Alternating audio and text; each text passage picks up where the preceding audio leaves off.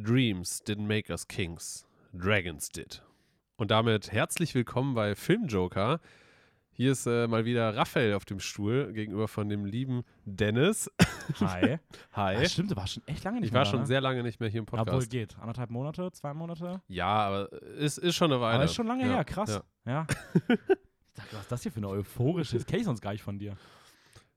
ja, schön, schön wieder da zu sein. Ne? Ja, ähm, Schön, ich, dass du hoffe, wieder da bist. ich hoffe, ihr habt meine Stimme vermisst. Ich schon. Wenn, wenn nicht, dann Ich habe Ja. sie jetzt zwei Monate nicht mehr gehört. ja. Ja, ähm, wie geht's dir, Dennis? äh, mir geht es, okay, mir geht es tatsächlich so mittel. Also ich leide immer noch so unter meinen ganzen scheiß Corona-Nachwirkungen. Deswegen an der Stelle auch ein Nachtrag. Ähm, sorry, wir haben ja gestern, das, also vor, einen Tag vor dieser Folge, kam ja eine Special-Folge online. Und maybe, ich habe mir extra mein Headset geholt, weil wir haben die digital aufgenommen, damit ich mich halt Mhm. muten kann, wenn ich husten muss. Ich habe aber das Mikrofon abgesteckt und habe halt das Podcast-Mikro verwendet und habe halt trotzdem die ganze Zeit, wenn ich husten muss, mich am Headset gemutet. Aber das hat halt gar keine Auswirkung auf das Podcast-Mikro. Das heißt, ich habe mich einfach nicht gemutet. Ein bisschen Glück gelaufen. Demnach, ähm, ja, sorry dafür, falls äh, da mehrere Huster drin waren. Das tut mir echt leid. Aber wirklich, hab Mitleid eher mit mir, weil es ist echt anstrengend mit diesen komischen corona Ja, du, hast, du hast jetzt eigentlich schon seit, seit über einem Monat irgendwie. Viereinhalb Wochen Ja. mittlerweile, ja. Und das Ding ist, gesundheitlich, also die ersten Tage mit Corona waren richtig scheiße, danach war es aber okay. Und es ist tatsächlich, seitdem, die, seitdem ich negativ bin, ist es definitiv schlimmer geworden, als es so am Ende vom, von Es der ist Posi- schlimmer geworden ja, sogar. ja, also auf jeden Fall. Also es ist nicht so ganz schlimm wie die ersten zwei Tage, wo ich mit Fieber flach lag. ja, ja. Aber so alles, was danach kam bei Corona, war halt entspannt so im Verhältnis zu dem, wie es jetzt halt seitdem ist. So. Hm. Weil das mit dem Reden und so. Sorry auch, falls ich heute irgendwie nochmal husten muss. Ich versuche das weg vom Mikro zu machen, aber ja, auch falls du nicht mehr reden kannst, dann rede ich halt einfach weiter, ne? ja, das ist dir ja eh. Du hast mir auch gerade irgendwie schon extra scharfes Essen gegeben, damit ich es irgendwie häufiger husten muss und nicht so. gut. Ähm, ja, wir reden heute über, ähm, ja, wahrscheinlich die beiden Serien des Jahres. Zumindest, wenn es zur medialen Aufmerksamkeit geht. Ja. Nämlich House of the Dragon, der Nachfolger von Game of Thrones, das erste Spin-off, was jetzt erschienen ist. Die erste Mhm. Staffel ist jetzt seit anderthalb Wochen ungefähr durch. Und ähm, Rings of Power, Die Herr der Ringe-Serie. die Herr der Ringe-Serie, teuerste Serie aller Jemals produziert, Glaub, über eine glaube ich. Ja. Milliarde hat sie gekostet für Amazon. Äh, tatsächlich nicht, nicht ganz. Ich habe mir das auch nochmal rausgeschrieben, da können wir aber später nochmal drauf Kommen wir später eingehen. mal mit Detail zu. Schön, Ja, dass du da genau. auf jeden Fall auch Arbeit geleistet hast. ich verlasse mich auf das, was irgendwann mal irgendwo in irgendwelchen komischen Blogs stand. So. Aber. Ja, ich habe ähm, mich auch nur darauf verlassen, was irgendwo geführt bei der ersten Google-Suche rauskam. Ja, dann, das, das wird eher stimmen als das, was ich habe. ähm, genau, die beiden werden wir ein bisschen drüber quatschen, wie die auch so im Verhältnis zu ihren Vorgängern stehen, wie die generell unterschiedlich auch sind, welche uns besser gefallen hat, was uns gut gefallen hat, was uns schlecht gefallen hat. Ja. Ähm, ja, und vorher geht es ein bisschen um ein paar andere Sachen, aber bevor wir damit anfangen, gebe ich natürlich auch noch die Frage an dich zurück, wie es dir geht. Ich dachte schon, du hättest mich einfach so vergessen. Nein. Ich wollte nur schon mal ein bisschen einleiten, damit man schon mal so ein, schon mal anfüttern. Ja, wie so Ja, kleine, ja, wie so, so, so, kleine so, so einen kleinen Teaser, bevor es hier weitergeht, ne? Einfach die, Ja. so die, die aufgeschwemmten Brotstücke in den Ententeich geworfen. Mm, sehr lecker. Ähm, mir geht es eigentlich vergleichsweise gut, ne? muss man auch mal dazu sagen. Also ich bin nicht krank, äh, so wie gefühlt die Hälfte der Menschen gerade irgendwie äh, in der Umgebung. Weil die Grippewelle geht ja auch irgendwie gerade rum. Leute haben auch Corona und weiß nicht was alles. Und Ich finde, du hast aber auch so ein Immunsystem wie so ein Tier. Ich finde, Tiere werden selten krank. Ich sehe selten irgendwie Tiere husten oder warst du schon mal beim Tierarzt? nein. aber, ja, okay. True. Also ich glaube, Tiere werden auch krank. Ich glaube nur, dass man das halt einfach nicht mitbekommt und die dann, wenn die halt nicht behandelt werden, einfach wegsterben. So. Also unser Hund hat sich damals nie krank schreiben lassen. Du hast mal einen Hund? Ja. Wo war's? Echt? Ja, aber ich weiß tatsächlich nicht mehr bis wann. Also, Okay. Ganz, ganz schon- komisches Off-Topic-Thema hier. schon sehr lange her. Ja, haben wir noch nie drüber geredet, schon schon. Machen wir, den Haustier-Talk machen wir mal nach der Folge. okay. Aber Ja, schön, sonst- dass es dir gut geht. Sonst geht's mir gut. Ähm, Uni ist jetzt halt wieder ein bisschen mehr los. Ich meine, es war jetzt gerade so ein bisschen, bisschen kurze Pause durch die paar Feiertage und Halloween und alles. Ähm, genau, aber an sich läuft eigentlich gerade alles ganz gut. Ich male fleißig weiter. Ähm, meine Galerie, die ursprünglich mal irgendwann mal angekündigt war, hat noch ja, nicht bei der, bei stattgefunden. der letzten Folge. bei der letzten Folge, so geführt vor drei Monaten oder sowas. Ähm, ja, von daher, da plane ich jetzt noch so ein bisschen und schaue aber, dass das zumindest dieses Jahr noch stattfindet. Ja, Genau. wir, das, das ist ein schönes Projekt, was auch noch, äh, da werde ich dich zu drängen, dass das dieses Jahr noch passiert. Ja, ja, ja. ja, ja, wieder- dazu werde ich mich auch selber zu drängen. Ja. Du bist ja gerade wieder fleißig am Malen. Sieht ja, die Bilder liegen hier schön neben mir. Ähm, aufdrapiert. Aufdrapiert. Aber ja, dann würde ich mal sagen, können wir mal ein bisschen reinstarten. Ja, sehr es gerne. gibt zwei News, zwei Trailer, jeweils ein Wochenrecap bei jedem von uns. Aber ich Mhm. würde sagen, da gehen wir recht zügig durch. Ähm, beginnen wir bei den News. Ähm, es ist mittlerweile bekannt geworden, dass die jetzt demnächst erscheinende dritte Staffel von The Witcher die letzte Staffel sein wird, bei der Henry Cavill die Hauptrolle spielen wird. Hm? Der wird dann ähm, zur bereits auch bestätigten vierten Staffel ausgetauscht durch Liam Hemsworth, den man beispielsweise aus Tribute von Panem kennt, als Second Lover Boy, sage ich mal. Second Loverboy. ähm, ja, aber ich muss sagen, ich glaube, die, also ich glaube eh, dass The Witcher bereits auf dem sterbenden Ast war. Ähm, es ist nicht bekannt, warum Henry Cavill aufgehört hat. Man munkelt, es liegt an, dass er, er hat jetzt auch gerade für DC verlängert als Man of Steel, also Superman. Vielleicht braucht er dafür halt mehr Zeit. Ich werfe ihm die steile These in den Raum, dass ich glaube, dass er der Frontrunner äh, und auch schon in Gesprächen ist bezüglich der Bond-Nachfolge. Hm? Da gab es jetzt auch übrigens Infos. Das habe ich gar nicht aufgeschrieben, aber ich habe jetzt gelesen, dass die äh, ProduzentInnen sich geäußert haben, dass der nächste Bond, ähm, sie suchen jemanden in den 30ern. Also so, der eine Figur spielen kann, die in den 30ern ist. Das heißt, so ganz, ganz junge Leute, wie beispielsweise ein Tom Holland, der irgendwie mal Ja. ganz absurderweise im Raum stand, scheint Echt? weg zu sein. Okay. Aber das bedeutet auch, dass einige der Älteren, die groß gehandelt wurden, wie einen Tom Hardy, wie einen Idris Elba, der ganz, ganz weit Ja, vorne war, ja. dass die eigentlich auch vom Tisch sein mussten, wenn sie nicht von diesen Aussagen am Ende dann doch nochmal Ja. zurückrudern. Aber wie gesagt, ich glaube, dass es Henry Cavill wird und dass das der auch einer der Gründe ist. Aber er soll auch unzufrieden gewesen sein mit der Umsetzung von The Witcher. Ja, ich, ich kann es halt irgendwie verstehen, weil Henry Cavill ist ja auch irgendwie so ein bisschen dafür bekannt, dass er ja auch sich so ein bisschen mehr auch in Fantasy oder auch im Mhm. Gaming so ein bisschen ja auch auskennt oder sich damit auch mehr beschäftigt. Also, dass er ja irgendwie teilweise auch in seiner Freizeit mal ab und zu zockt, so in die Richtung. Ähm, und ich kann es halt insofern dann auch verstehen, dass er, zumindest wenn er sich mit den Witcher-Spielen mal auseinandergesetzt hat, vielleicht auch bei der Umsetzung ein bisschen enttäuscht Ja. ist irgendwie. Also wie ja auch viele Fans, muss ich ehrlich sagen. Also ich meine, wir hatten darüber ja auch schon mal in einem anderen Podcast auch schon mal geredet, äh, so über die Witcher. Ja, ist ja noch keine Reihe. Also Das Witcher-Franchise. das, das Witcher-Franchise. Also zumindest halt über die ersten beiden Staffeln. Und da sind ja auch sehr gemischte ja. ja, Gefühle bei gewesen, sage ich mal. Also das Gesamtpotenzial wird auf jeden Fall nicht auf, ausgeschöpft. Ja, definitiv So. nicht. Und ich also, weiß, dass er sich halt beispielsweise auch durchsetzen musste, dass einfach ernste Szenen auch ernst bleiben. Ja. Und ähm, da wurde ihn wohl seitens Netflix immer wieder darauf gedrängt, dass da mehr Comedy reinkommt. Und das wollte er wohl nicht. Und keine Ahnung, wie das jetzt bei Staffel Wieso 3 denn- aussah. wieso denn Comedy? Wahrscheinlich, weil das bei Marvel gut ankommt. I guess. Ja, also man muss ja trotzdem irgendwie bei dem, bei dem Projekt bleiben. Also, weil es gibt klar natürlich die Buchreihe und die Spiele, aber da ist Comedy eher nur so ein, so ein Side-Ding irgendwie. Also, Ja, keine Ahnung. Glaubst du, dass Liam Hemsworth eine Chance gegeben wird? Oder glaubst du, er wird äh, wirklich ab Anfang an einfach weg, also dass die Serie einfach weg ignoriert wird und boykottiert wird, nur deswegen? ich glaube nicht, dass sie boykottiert wird. Kann ich mir nicht vorstellen. Ähm, dafür hat die Serie einfach noch einen zu großen Namen an sich. Mhm. Ähm, aber ich kann mir vorstellen, wenn die ersten paar Episoden nicht gut performen in irgendeiner Form oder er auch als, als Geralt nicht überzeugend spielen kann, dann ist das wahrscheinlich nur noch so eine, wahrscheinlich nur noch so eine, weiß ich nicht, 18 Uhr Trash-Serie in irgendeiner Form, die dann halt so Ja, okay. we- ja. da, ja, weggewunken wird so ein bisschen. Also ich kann mir halt schon vorstellen, dass es sicherlich trotzdem Leute gibt, die sich das anschauen, gerade halt auch die Fans, die halt irgendwie zumindest sehen wollen, was daraus wird. Aber es ist natürlich schwierig, neben Henry Cavill den als Konkurrenten irgendwie halt zu haben und dann da irgendwie zu performen, glaube ich. Ja, das ist halt auch einfach wirklich einer, der nicht charisma charismatisch auch, aber der hat auch so eine gewisse Präsenz und Der ich glaube, da kommst du sehr nicht ran. krasse Präsenz. Vor Ja. allem, wenn er schon vorher mal als Man of Steel gecastet war. True, true, true. Ja. äh, zweite News. yes? Hast du mal, hast du eigentlich mal Last of Us gespielt? Nee, tatsächlich nicht. Ah, okay. Aber ich- sag mal so, ich kenne mich ein bisschen in so dem Bereich aus. Mhm. Also ich weiß, dass es um, um Zombie-Apokalypse geht und, und zwischen Vater-Tochter-Beziehungen und Ja, das okay. soll sehr dramatisch sein. Ja. So. Ja, ist Weil das, auch wenn es eigentlich ein Spiel ist, ist es ja fast mehr so ein so ein, so ein Film-Gaming-Through-Ding. Also ja, du, hast heißt, schon, das du hast schon das Gefühl, du guckst so einer Story Ja, zu. ja. Das stimmt schon. Aber trotzdem mit auch viel Gameplay. Also nicht so wie andere Telltale-Games oder Mhm. sowas.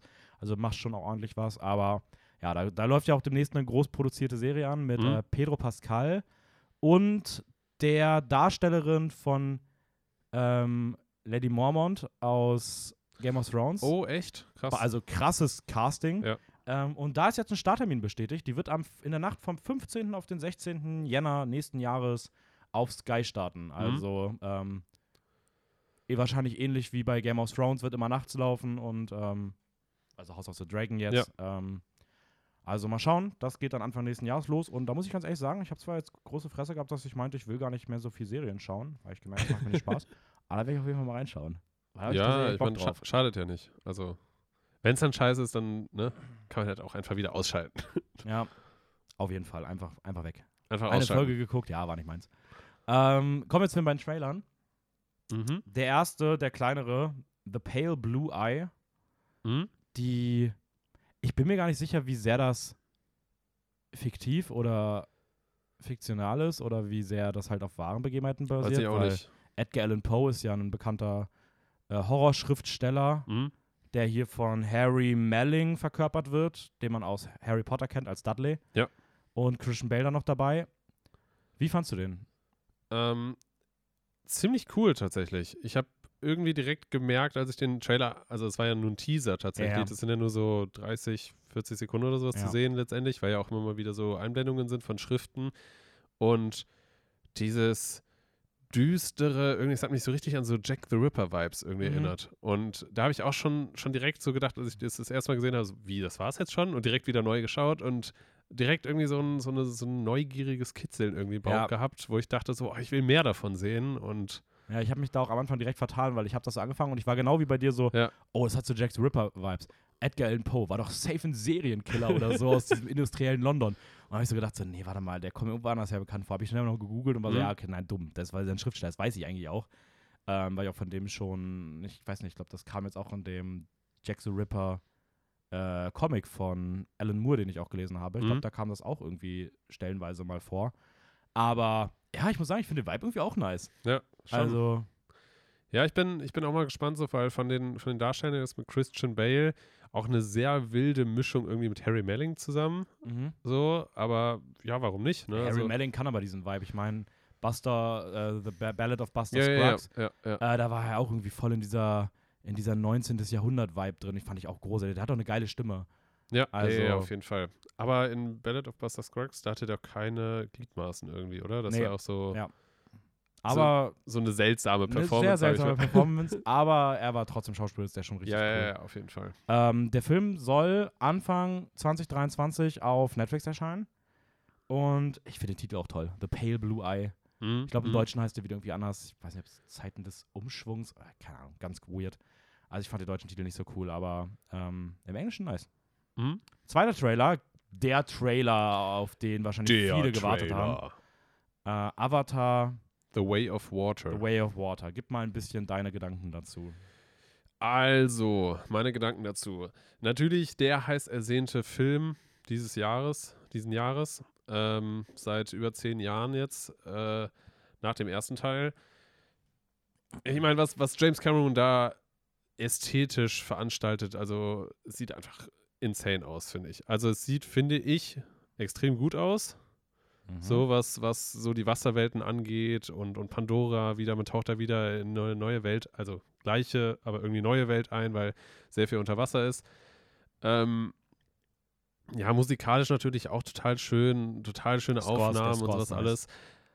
Ähm, aber da, ich weiß nicht, da schwingt irgendwie gleichzeitig auch irgendwie so ein, so ein, so ein bisschen kritischer Gedanke mit, weil man sich irgendwie denkt so, ja, irgendwie sieht das einfach nur aus wie so eine Discovery Channel Aneinanderreihung von schönen Bildern. Und Ja, also ich muss auch sagen, so Story, also ich, ich würde dir da tatsächlich ziemlich zustimmen, weil ich finde auch, es sieht schon sehr, sehr beeindruckend aus. Ja. Es sind Shots bei, die ich wirklich cool finde.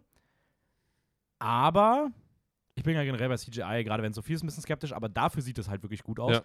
Aber sobald so ein Shot kommt, die so gefühlt mehr über die Handlung geben, denke ich mir halt so, ja, okay, aber irgendwie habe ich nicht das Gefühl, dass da eine, also ich, was wollen die denn erzählen so? Also Weiß ich halt auch irgendwie nicht. ist es halt eher so, guck mal die geilen Bilder und die Erzählung ist irgendwie so, da gab es auch so ein paar Shots, wo es dann irgendwie gebrannt hat. Ich dachte mir so, Es sieht gefährlich gleich aus zum Ja. ersten Teil. aber es ist nur ein erster Trailer. Der Ja, ja, Film ja, geht wahrscheinlich sowieso, fast drei sowieso. Stunden. Ja, ja, ja, ja, klar, natürlich, natürlich. Und ich kann auch irgendwie verstehen, dass sie, ja, ich sag mal, vorsichtig sind, was halt Ja. so die Story angeht, dass man da nicht zu viel verraten will, weil es ist halt der Mega-Blockbuster und die werden eh wissen, dass alle Leute in Scharen in die Kinos gehen. Ja, So, ähm, also weil ja nach dem Erfolg von dem ersten Teil so wird man das halt einfach erwarten. So, und es wird halt auch einfach so sein, außer natürlich die ersten Kritiken werden irgendwie vernichtend sein, aber das glaube ich nicht. Ähm, ja, aber letztendlich so von der Story her, es geht wohl viel um Familie, viel um Unterwasserwelten weiter, die Welt von Pandora irgendwie weiter erkunden mit neuen Völkern und alles Mögliche. Aber so, was man halt auch ein bisschen im Trailer sehen kann, ist, irgendwie habe ich das Gefühl, das wird wieder dieses, diese 0815-Geschichte, Menschen kommen wieder dahin und beuten die aus und es Ja. entsteht wieder ein Krieg zwischen Menschen und Pandora. So. also dieses Gefühl habe ich halt auch sehr stark. Ich muss trotzdem sagen, dass es, auch wenn ich mich Anfang des Jahres jetzt nicht so sehr auf den Film gefreut hatte, ich war auch nicht der größte Fan des ersten Films bin. Ich finde, wie gesagt, visuell toll, die Geschichte ist Ja. halt einfach lame, so, keine Ahnung. Aber mittlerweile denke ich mir schon so, ja, ich, ich habe Bock drauf. Ich freue mich auch tatsächlich dann äh, irgendwie das erste Mal, seitdem ich, ich weiß gar nicht, seit ich nämlich Letterbox habe und das halt alles ein bisschen ernster mache, so seit 2018, ob ich seitdem mal Avatar gesehen habe. Hm? Aber ich habe irgendwie Bock, den jetzt nochmal zu schauen, dann auch so als Vorbereitung und dann auch in den Film zu gehen. Also es Ja. ist ein schöner Abschluss im Dezember. So, ich äh, freue mich drauf. Der erste Teil lief jetzt sogar eine Weile noch mal im Kino. Ja, ich habe überlegt, mir nochmal anzugucken, aber ich hatte am Ende doch keine Lust. Aber hast du den ersten Mal im Kino gesehen? Nee, Ah, krass, okay. wäre halt eine coole Chance gewesen, aber ich muss ganz ehrlich sagen, ich hätte mir auch angeguckt, aber dann kam dieser ganze Kram mit dieser Disney-Philosophie, dass sie ihn halt einfach über Nacht bei Disney Plus rausgenommen haben, damit die Leute gezwungen sind, ins Kino zu gehen. Das oh, was? Echt? Ja, das hat mich irgendwie so abgefuckt, dass ich Okay, dann irgendwie krass. keinen Bock mehr hatte. Und ja, jetzt Aber gehört Avatar zu Disney? Ja, die haben da die Rechte für geholt. Ich weiß Oh, nicht, ob krass. die das produzieren oder sowas, aber der ist auf jeden Fall bei denen gewesen. Okay, hatte ich gar nicht im Kopf irgendwie. Anyways, also das ist auf jeden Fall der Trailer. Schaut ihn euch selber gerne an. Ähm, wir gehen jetzt mal weiter zum Recap. yes. Und ich würde sagen, ich fange mal fix an, weil danach kannst du dann direkt Ja, ja. mit einem Franchise kommen und dann sind wir schon beim Übergang. Perfekt. Mega, oder? Äh, ich habe Wendell Wild gesehen an Halloween, weil Henry Selick hat ja auch gemacht The Nightmare Before Christmas, ein Film mit Halloween. Und Coraline hat er auch gemacht, ist auch ein bisschen gruselig und ich finde, wenn ich schon keinen richtigen Halloween-Film gucke, dann kann ich zumindest an Halloween Wendell and Wild schauen, ähm, der auch Vibes von Coraline so ein bisschen hat. Also schon dieses animierte, kindliche, gemischt mit so einer Tim Burton Gothic-ähnlichen animierten Stil so ein bisschen und so einer leichten Schauerelementen. Aber ja, es geht um Cat Elliot, die bereits als junges Mädchen ihre Eltern verloren hat. Sie wandert seitdem von Heim zu Heim und in ihrem neuen Heim, wo sie jetzt angekommen ist, wird sie mit einem Mal ausgestattet an der Hand, ähm, wodurch sie eine Verbindung zu zwei Dämonen in der Unterwelt herstellt. Die werden gesprochen von Jordan Peele und Keegan Michael Key, die als Comedy-Duo auch schon bekannt sind. Und die sehen jetzt in diesem Mädchen die Möglichkeit, ähm, eine Verbindung zur echten Welt herzustellen, dadurch auch in die echte Welt zu gelangen, um dort ihren Traum umzusetzen, einen schaurigen Vergnügungspark zu bauen. Okay. ähm, Ähm, wait. Die, die, das Duo Jordan Peele ist auch der.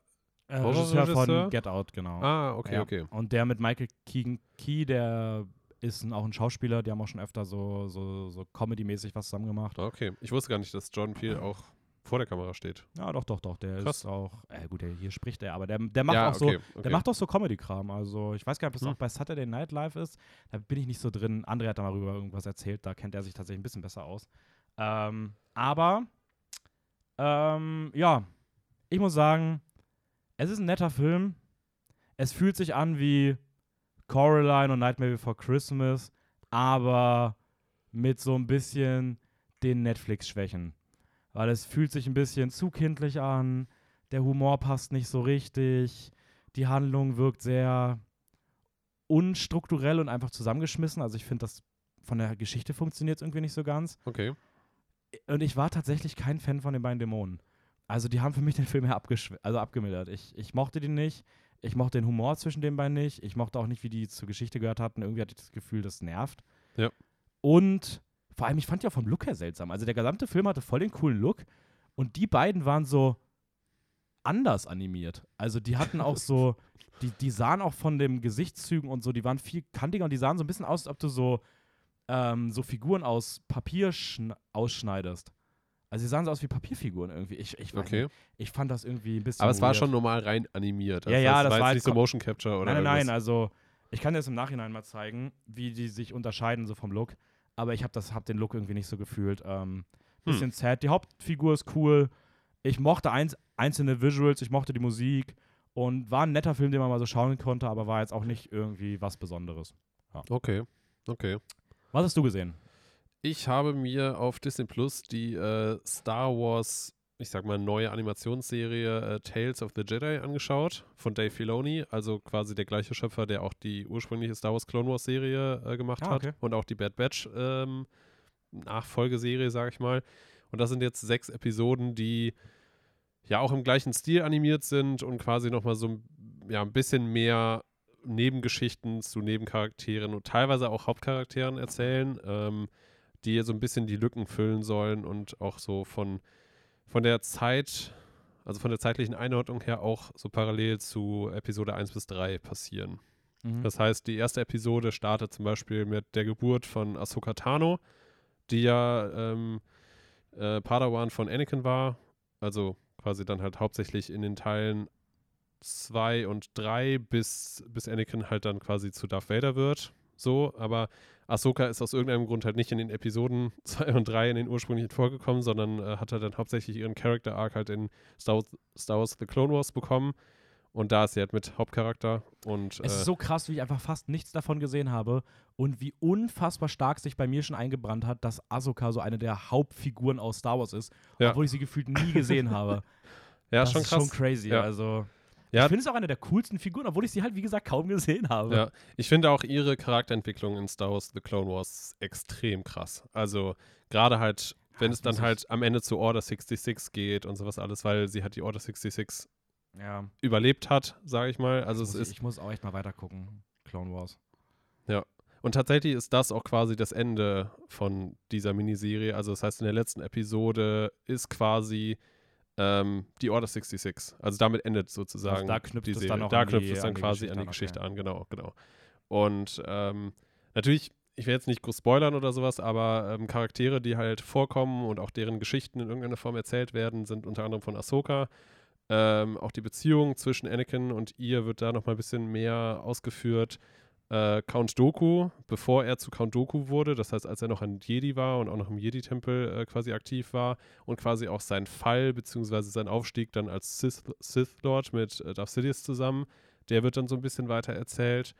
Ähm, Mace Windu bekommt auch noch mal eine Geschichte zusammen mit Count Doku, als sie noch quasi zusammen unterwegs mal eine, ähm, eine Mission gehabt haben. Ähm, Yaddle, die, von der man noch nie irgendwie gehört hat, die tatsächlich auch zur gleichen Spezies wie Yoda gehört. Klar. Natürlich. Also eine weibliche Jedi sozusagen in Yoda-Form, sage ich mal. Auch grün? Auch grün, Mega. aber sehr witzig und super weird. Sie redet einfach normal.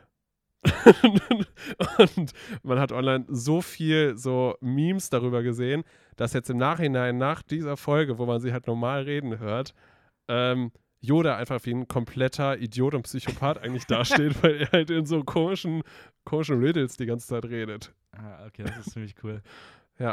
Sehr witzig. Ähm, genau, also ja, basically, das, das ist halt einfach nur so eine, so eine kurze Nebengeschichte, sag ich mal. Mhm. Einfach, wo halt ein paar Charaktere ein bisschen, bisschen mehr Hintergrund bekommen. Also ich finde es extrem gut, vor allem, wenn man halt, ich weiß, du hast mit Star Wars The Clone Wars nur mal so angefangen und Ich nicht so weit erste Staffel, geschaut. ich habe die erste Staffel gesehen. Genau, genau. Und dementsprechend hast du halt gesehen, gerade wie clunky die halt noch irgendwie Mhm. am Anfang ist. Und die halt von Staffel zu Staffel immer besser wird und auch immer erwachsener und auch teilweise richtig dunkle Story-Arcs bekommt. Ähm, gerade halt auch die, eigentlich die letzte Staffel, die äh, letzte Star Wars Clone Wars Staffel und auch Bad Batch und jetzt auch die hier, da merkt man auch, finde ich einfach, wie weit sich Okay. das entwickelt hat. Auch. Also einmal vom Storytelling, aber auch von der Animation her. Ähm, also ich bin ein großer Fan auf jeden Fall. Ja, okay, nice. Also, dann würde ich sagen, wenn ihr was Animiertes, Gutes sehen wollt, dann schaut euch lieber The Last äh, Tales of the Jedi Tales of the Jedi an. an. Ja. Und When in Wild könnt ihr mal nebenbei gucken. ähm, und damit Also, aber grundsätzlich noch zur Empfehlung. Man kann sich das schon anschauen, aber es ist schon eine Empfehlung, irgendwie vorher die Clone Ah, Wars-Serie okay. gesehen zu haben, weil Ja, okay. Damit man halt auch mehr die damit Zusammenhänge man das auch versteht. Ja. besser einordnen kann, genau. Habt da ein bisschen was vor. Ja. Ähm, okay, damit gehen wir zum Hauptthema rüber. Und ich würde sagen, wir machen das jetzt so. Wir, ich glaube, wir sind uns einig, dass wir sagen, House of the Dragon solltet ihr euch auf jeden Fall anschauen. Ja. Rings of Power, selbst ich, der deutlich kritischer, glaube ich, ist als du, würde sagen, schaut euch Rings of Power an, wenn ihr Herr der Ringe mögt, geht aber Ja. mit gedämpften Erwartungen ran. Ja, Ähm, das ist so unser allgemeines Feedback, weil ich glaube, es macht keinen Sinn, ohne Spoiler rüber zu reden. Ich hab da ist- noch mal rüber es ist nachgedacht. Sehr, sehr schwierig wir werden Spoiler. jetzt auch nicht komplett alles im Detail auseinandernehmen, weil wir wollen eher so ein bisschen auf Sachen eingehen. Aber wir jetzt bei jeder Aussage gucken müssen, ob wir da gerade irgendwas spoilern oder nicht, ich glaube, das ist Schwachsinn. Deswegen würde ich einfach sagen, wir fangen mit Rings of Power an, weil ich glaube, da haben mehr Leute auch Zugang zu, ähm, weil es einfach auf Amazon ist und House of the Dragon halt nur auf, auf Sky. Und wir achten jetzt nicht auf Spoiler. Das heißt, wenn ihr es nicht gesehen habt, dann lasst es lieber sein. Ja, weil Und- das, das Ding ist aber auch, wenn man sich diesen Podcast jetzt anhört und es geht offensichtlich halt um diese beiden Big Blockbuster-Serien, Ja, sage ich mal, äh, dann sollte man die halt auch gesehen haben. Ja, so. die sind Also, jetzt halt auch seit drei und zwei Wochen vorbei. Und Ja. wenn ihr jetzt hier seid, um eine allgemeine Info zu bekommen, ja, schaut es euch halt an. Ja. House of the Dragon ist definitiv das Bessere. Ähm, und das funktioniert schon und das andere kann man sich auch mal anschauen. Aber was, also wir, wir werden jetzt spoilern, das heißt, ähm, wir fangen mit, wir fangen mit äh, Rings of Power an. Ähm, das heißt, ihr könnt das jetzt noch hören, wenn ihr das gesehen habt, aber House of the Dragon noch nicht. Und falls andersrum, dann skippt irgendwo hin und hofft, dass da House of the Dragon ist. ähm, Alright. Dann, wie, wie wollen wir einsteigen? also, Rings of Power von Patrick McKay und John D. Payne. Das sind die beiden ähm, Creator der Serie, Mhm. die auch vorher nichts gemacht haben. Ähm, es geht Merkt man. ja, es geht tausend Jahre zurück in der Zeit ähm, im Verhältnis zu den Ereignissen aus Der Hobbit und ähm, Der Herr der Ringe. Mhm. Ähm, wir sind trotzdem in Mittelerde. Wir sehen die Wege der Menschen, der Zwerge, der Elben und, der, und des Bösen zu der damaligen Zeit. Mhm. Es ist eine Zeit, wo das Böse scheinbar besiegt war, doch sich zur gleichen Zeit wieder neu erhebt. Mhm. Ähm, ja, es wird auch schon darüber, also man weiß halt, es ist vor der ersten wirklichen Schreckensherrschaft von Sauron, auf die Ja. wird es hinauslaufen irgendwann. Ähm, es geht ja auch darum, wie auch der Titel schon sagt, es ist die Zeit kurz bevor die Ringe entstehen, ähm, weil es geht ja um die Rings of Power, Ja. die Ringe der Macht. Und ähm, ja, wir begleiten altbekannte Figuren. Im Zentrum geht es um Galadriel. Das ist, so würde ich sagen, die Protagonistin, die man ja auch aus Herr der Ringe schon kennt. Ja. Aber auch Elrond beispielsweise ist dabei. Aber wir haben auch einige neue Gesichter, die wir, ähm, die wir kennenlernen. Und Mhm. ähm, ja, eine schöne Mischung auf dem Papier. Ja, eine schöne Mischung, beziehungsweise man, man hat zumindest das Gefühl, dass man als Herr der Ringe-Liebhaber zumindest einige Gesichter wieder sieht und auch zumindest in diese Welt wieder reinkommt und auch die Völker immer mal wieder so einzeln vorgestellt werden. Ähm, also man kommt zumindest schon in gewisser Form auf seine Kosten, um zumindest in die Welt wieder einzutauchen. Ja, voll. Da Weil ich dir auf jeden Fall recht Die geben. Serie auch einfach unfassbar gut aussieht, weil man das Geld, was da reingepumpt wurde, halt in irgendeiner Form schon visuell sieht. Mhm. Äh, die Musik ist auch total schön und man kriegt dementsprechend schon ein gewisses Herr der Ringe-Flair-Feeling.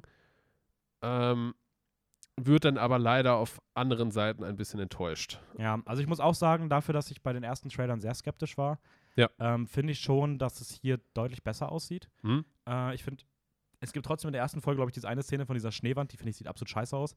Aber der Rest gefällt mir schon visuell Ja. extrem gut. Und ich finde auch, dass es meiner Meinung nach mir vom Vibe auch besser gefällt als sowas wie der Hobbit. Mhm. Also ich mag den Vibe hier an sich schon gern und war wirklich überrascht, wie ich wirklich das Gefühl hatte, so, okay, ich kann das als Teil der, Der Lore der Ringe We Lore und ja. Welt sehen und fühle das irgendwie auch. ja. Aber. Dann beginnen halt die Probleme. Ähm, ich bin kein Fan von der Geschichte. Ich finde die Geschichte tatsächlich in der ersten Staffel extrem langweilig. Also ich finde auch, ich finde es richtig krass. Ich habe die Serie vor zwei Wochen zu Ende geguckt und mir ist es so schwer gefallen, mich irgendwie daran zu erinnern, was da eigentlich in den Folgen einzeln erzählt wird.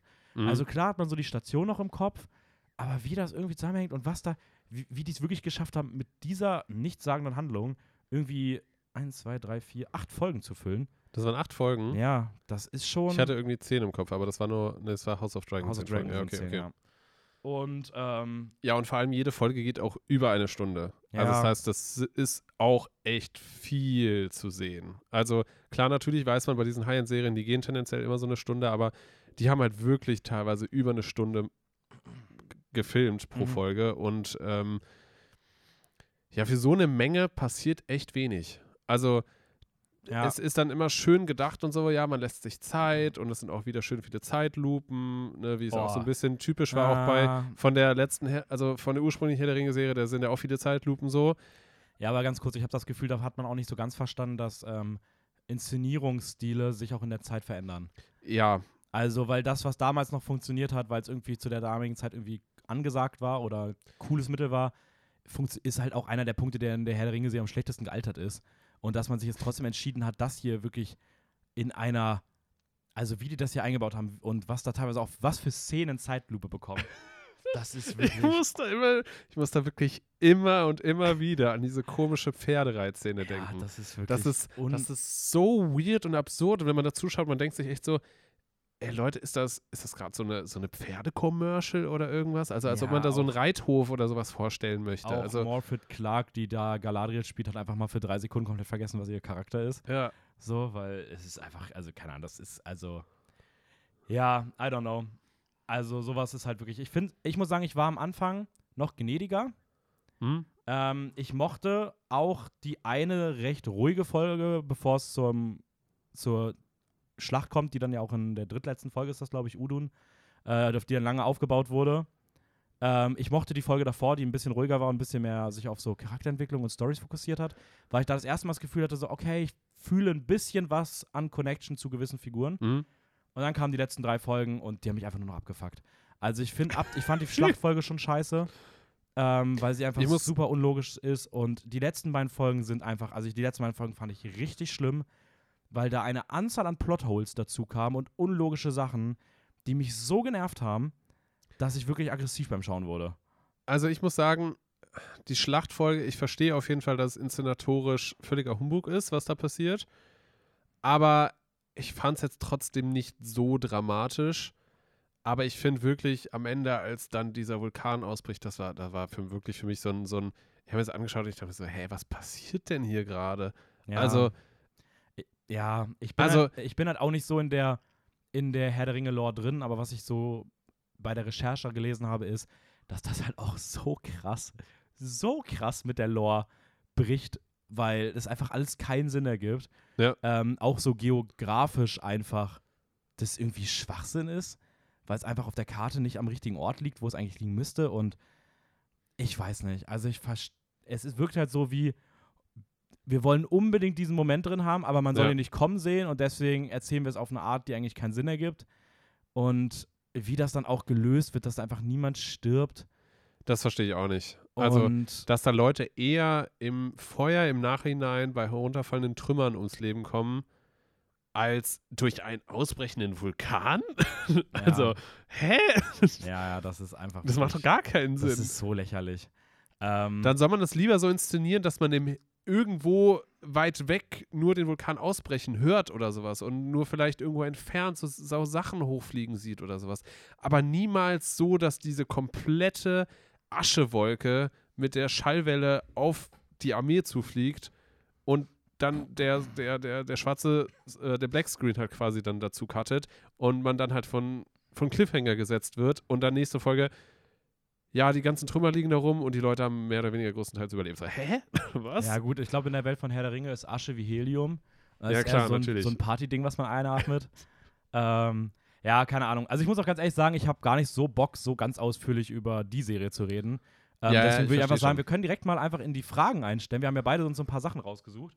Ähm, ich glaube, du hattest sowas wie, was hat dir gut gefallen, was hat dir schlecht gefallen, oder? Ja, genau. Ja. Also, gut, was mir schon gut gefallen hat, damit bin ich eigentlich eingestiegen. Also Ja. Kostüme, Set, Setdesign und sowas alles. Also klar, man kann natürlich das Mhm. ganze Geld sehen, was da reingepumpt wurde. Übrigens, das wollte ich nämlich noch dazu sagen, äh, Info, ähm, die Rechte alleine dafür haben 250 Millionen Dollar gekostet. Also die Rechte überhaupt von Tolkien Achso, ja, ja, ich glaube, das das, zu nehmen und ich, ich glaub, filmen. das sind 150 Millionen für die Rechte und 100 Millionen dann Strafe, weil sie halt schon gesagt haben, dass sie halt die Law brechen werden. Oh, echt? Nein, das war jetzt. Achso, ich war gerade so, was? Das so, Äh, okay, die Info hatte ich jetzt noch nicht. Ähm, nee, also, genau, also Ah, das, war, krass. das war eigentlich alleine nur für die Rechte. Das heißt, das Geld geht alleine einfach nur an die Überbliebenen von Tolkien, ähm, die dann halt den erlauben, überhaupt diese Serie jetzt machen zu können. Also das muss man sich überhaupt erstmal auf der Zunge zergehen lassen. Und zusätzlich nochmal 715 Millionen Dollar für Produktionskosten. Ja, also das okay, heißt eine also- knappe Milliarde ja, Dollar. knapp, knapp da unter 25 Millionen. Ja, gut, da kommen ja noch Marketinggebühren dazu. Ja, keine Ahnung. Das, Werbekosten. Ja, da sind wir über die Milliarde. Siehst du? wird, recht- wird sicherlich doch irgendwie jenseits eine Milliarde sein, irgendwie. Ich weiß auch nicht, wie aktuell oder auch wirklich echt diese Ja, Zahlen voll. sind. Ähm, genau, aber das heißt, diese 715 Millionen Dollar muss man sich auch mal auf der Zunge zergehen lassen. So, also, das ist, das ist fast eine, das ist fast eine Million Dollar pro Folge. 100 Millionen. Äh, meine ich, eine fast 100 Millionen Dollar. so richtige Trash-TV. Ja, es hat 10 Millionen gekostet. Nee, also fast 100 Millionen Dollar pro Folge. Also irgendwas auf die 80, 90 Millionen oder so. Das müsste das ja dann ausgehen, ne? Du rechnest das gerade nach? Nee, ich, äh, Ach ich, so. ich suche gerade schon mal eine weitere Info, die für später relevant ist, weil mich das mal interessieren würde. Aber Äh, wie viel House of Dragon gekostet hast du hat? das rausgeschrieben? Ja, hab ich auch. Okay, dann brauche ich das selber nicht suchen. House of Dragon Nein, hat, das will ich noch nicht wissen, das Okay, kommen wir okay. später zu. Okay, Ähm, okay, okay. Ja, okay, also ist Also- auf jeden Fall schon. Ja, also 100, 100 Millionen Dollar sieht man ästhetisch, aber man hat dann einfach an den falschen Ecken und Kanten Geld ausgegeben, finde Ja. ich. Oder Geld gespart, andersrum. Ähm, aber weil wir ja schon gesagt haben, was wir sonst gut fanden, ergänze ich nochmal um zwei Fragen, die ich hatte. Welche Figuren mochtest du in, in, in House of the Dragon gerne? Äh, nicht in House of äh, in, Rings of, in, in Rings of Power gerne. Also wirklich welche Figuren? Also welche Figuren? ja. Äh, ich habe tatsächlich dir vorhin gesagt, so über Schauspiel und Schauspielerinnen reden. Habe ich mir nicht rausgeschrieben, weil mir die Figuren so egal sind im Großen und Ganzen, dass mir auch scheißegal ist, wer das spielt. also deswegen bleiben wir hier mal bei reinen Figuren. Welche Figuren mochtest du in der Serie?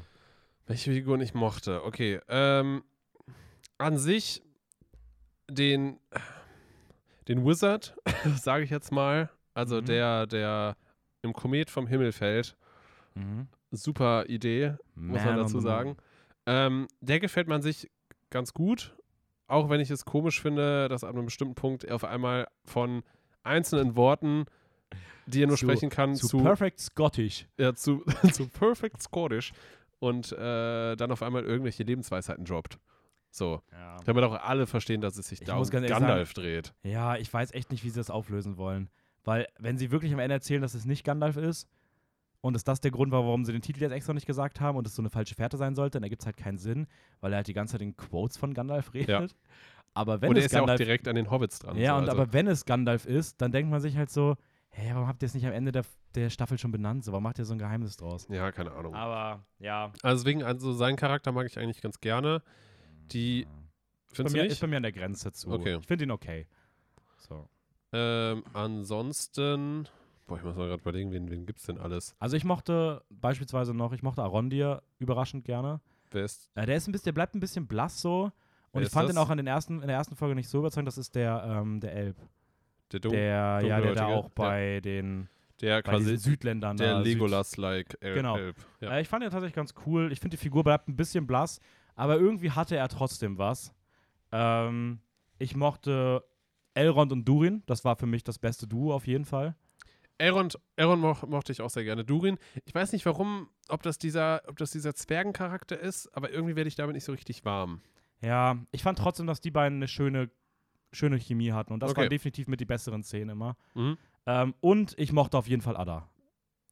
Ja, ja, Ada- ja, ja, ja, Ada, auf jeden Fall, auf jeden Fall. Ada ähm, als, als ähm, doch ein bisschen komplexer geschriebener Villain. Fand ich cool. Klar kann man jetzt kritisieren, dass die letzten beiden Folgen einfach sich gedacht haben, gut, den streichen wir mal aus dem Drehbuch. Ähm, what the fuck? Oh, wird die ganze Zeit aufgebaut und im, also das ist auch, nee, anyways, aber ich mochte ihn. Ja, ja, ja, ja, doch, doch, auf jeden Fall. Ähm. Oh, mir hängt gerade irgendwas am Hals. Was, was, was, ähm, ich wollte dich gerade fragen, was ist denn dann für dich so der beste Moment der Staffel gewesen? Ähm, da kannst du kurz drüber nachdenken, weil wenn dir gerade was im Hals hängt, dann antworte ich da mal drauf. Und das zeigt auch schon, was ich von der Serie halte, denn für mich war tatsächlich der beste Moment der Staffel, ist so der, der einzige, der mir irgendwie wirklich im Kopf geblieben ist.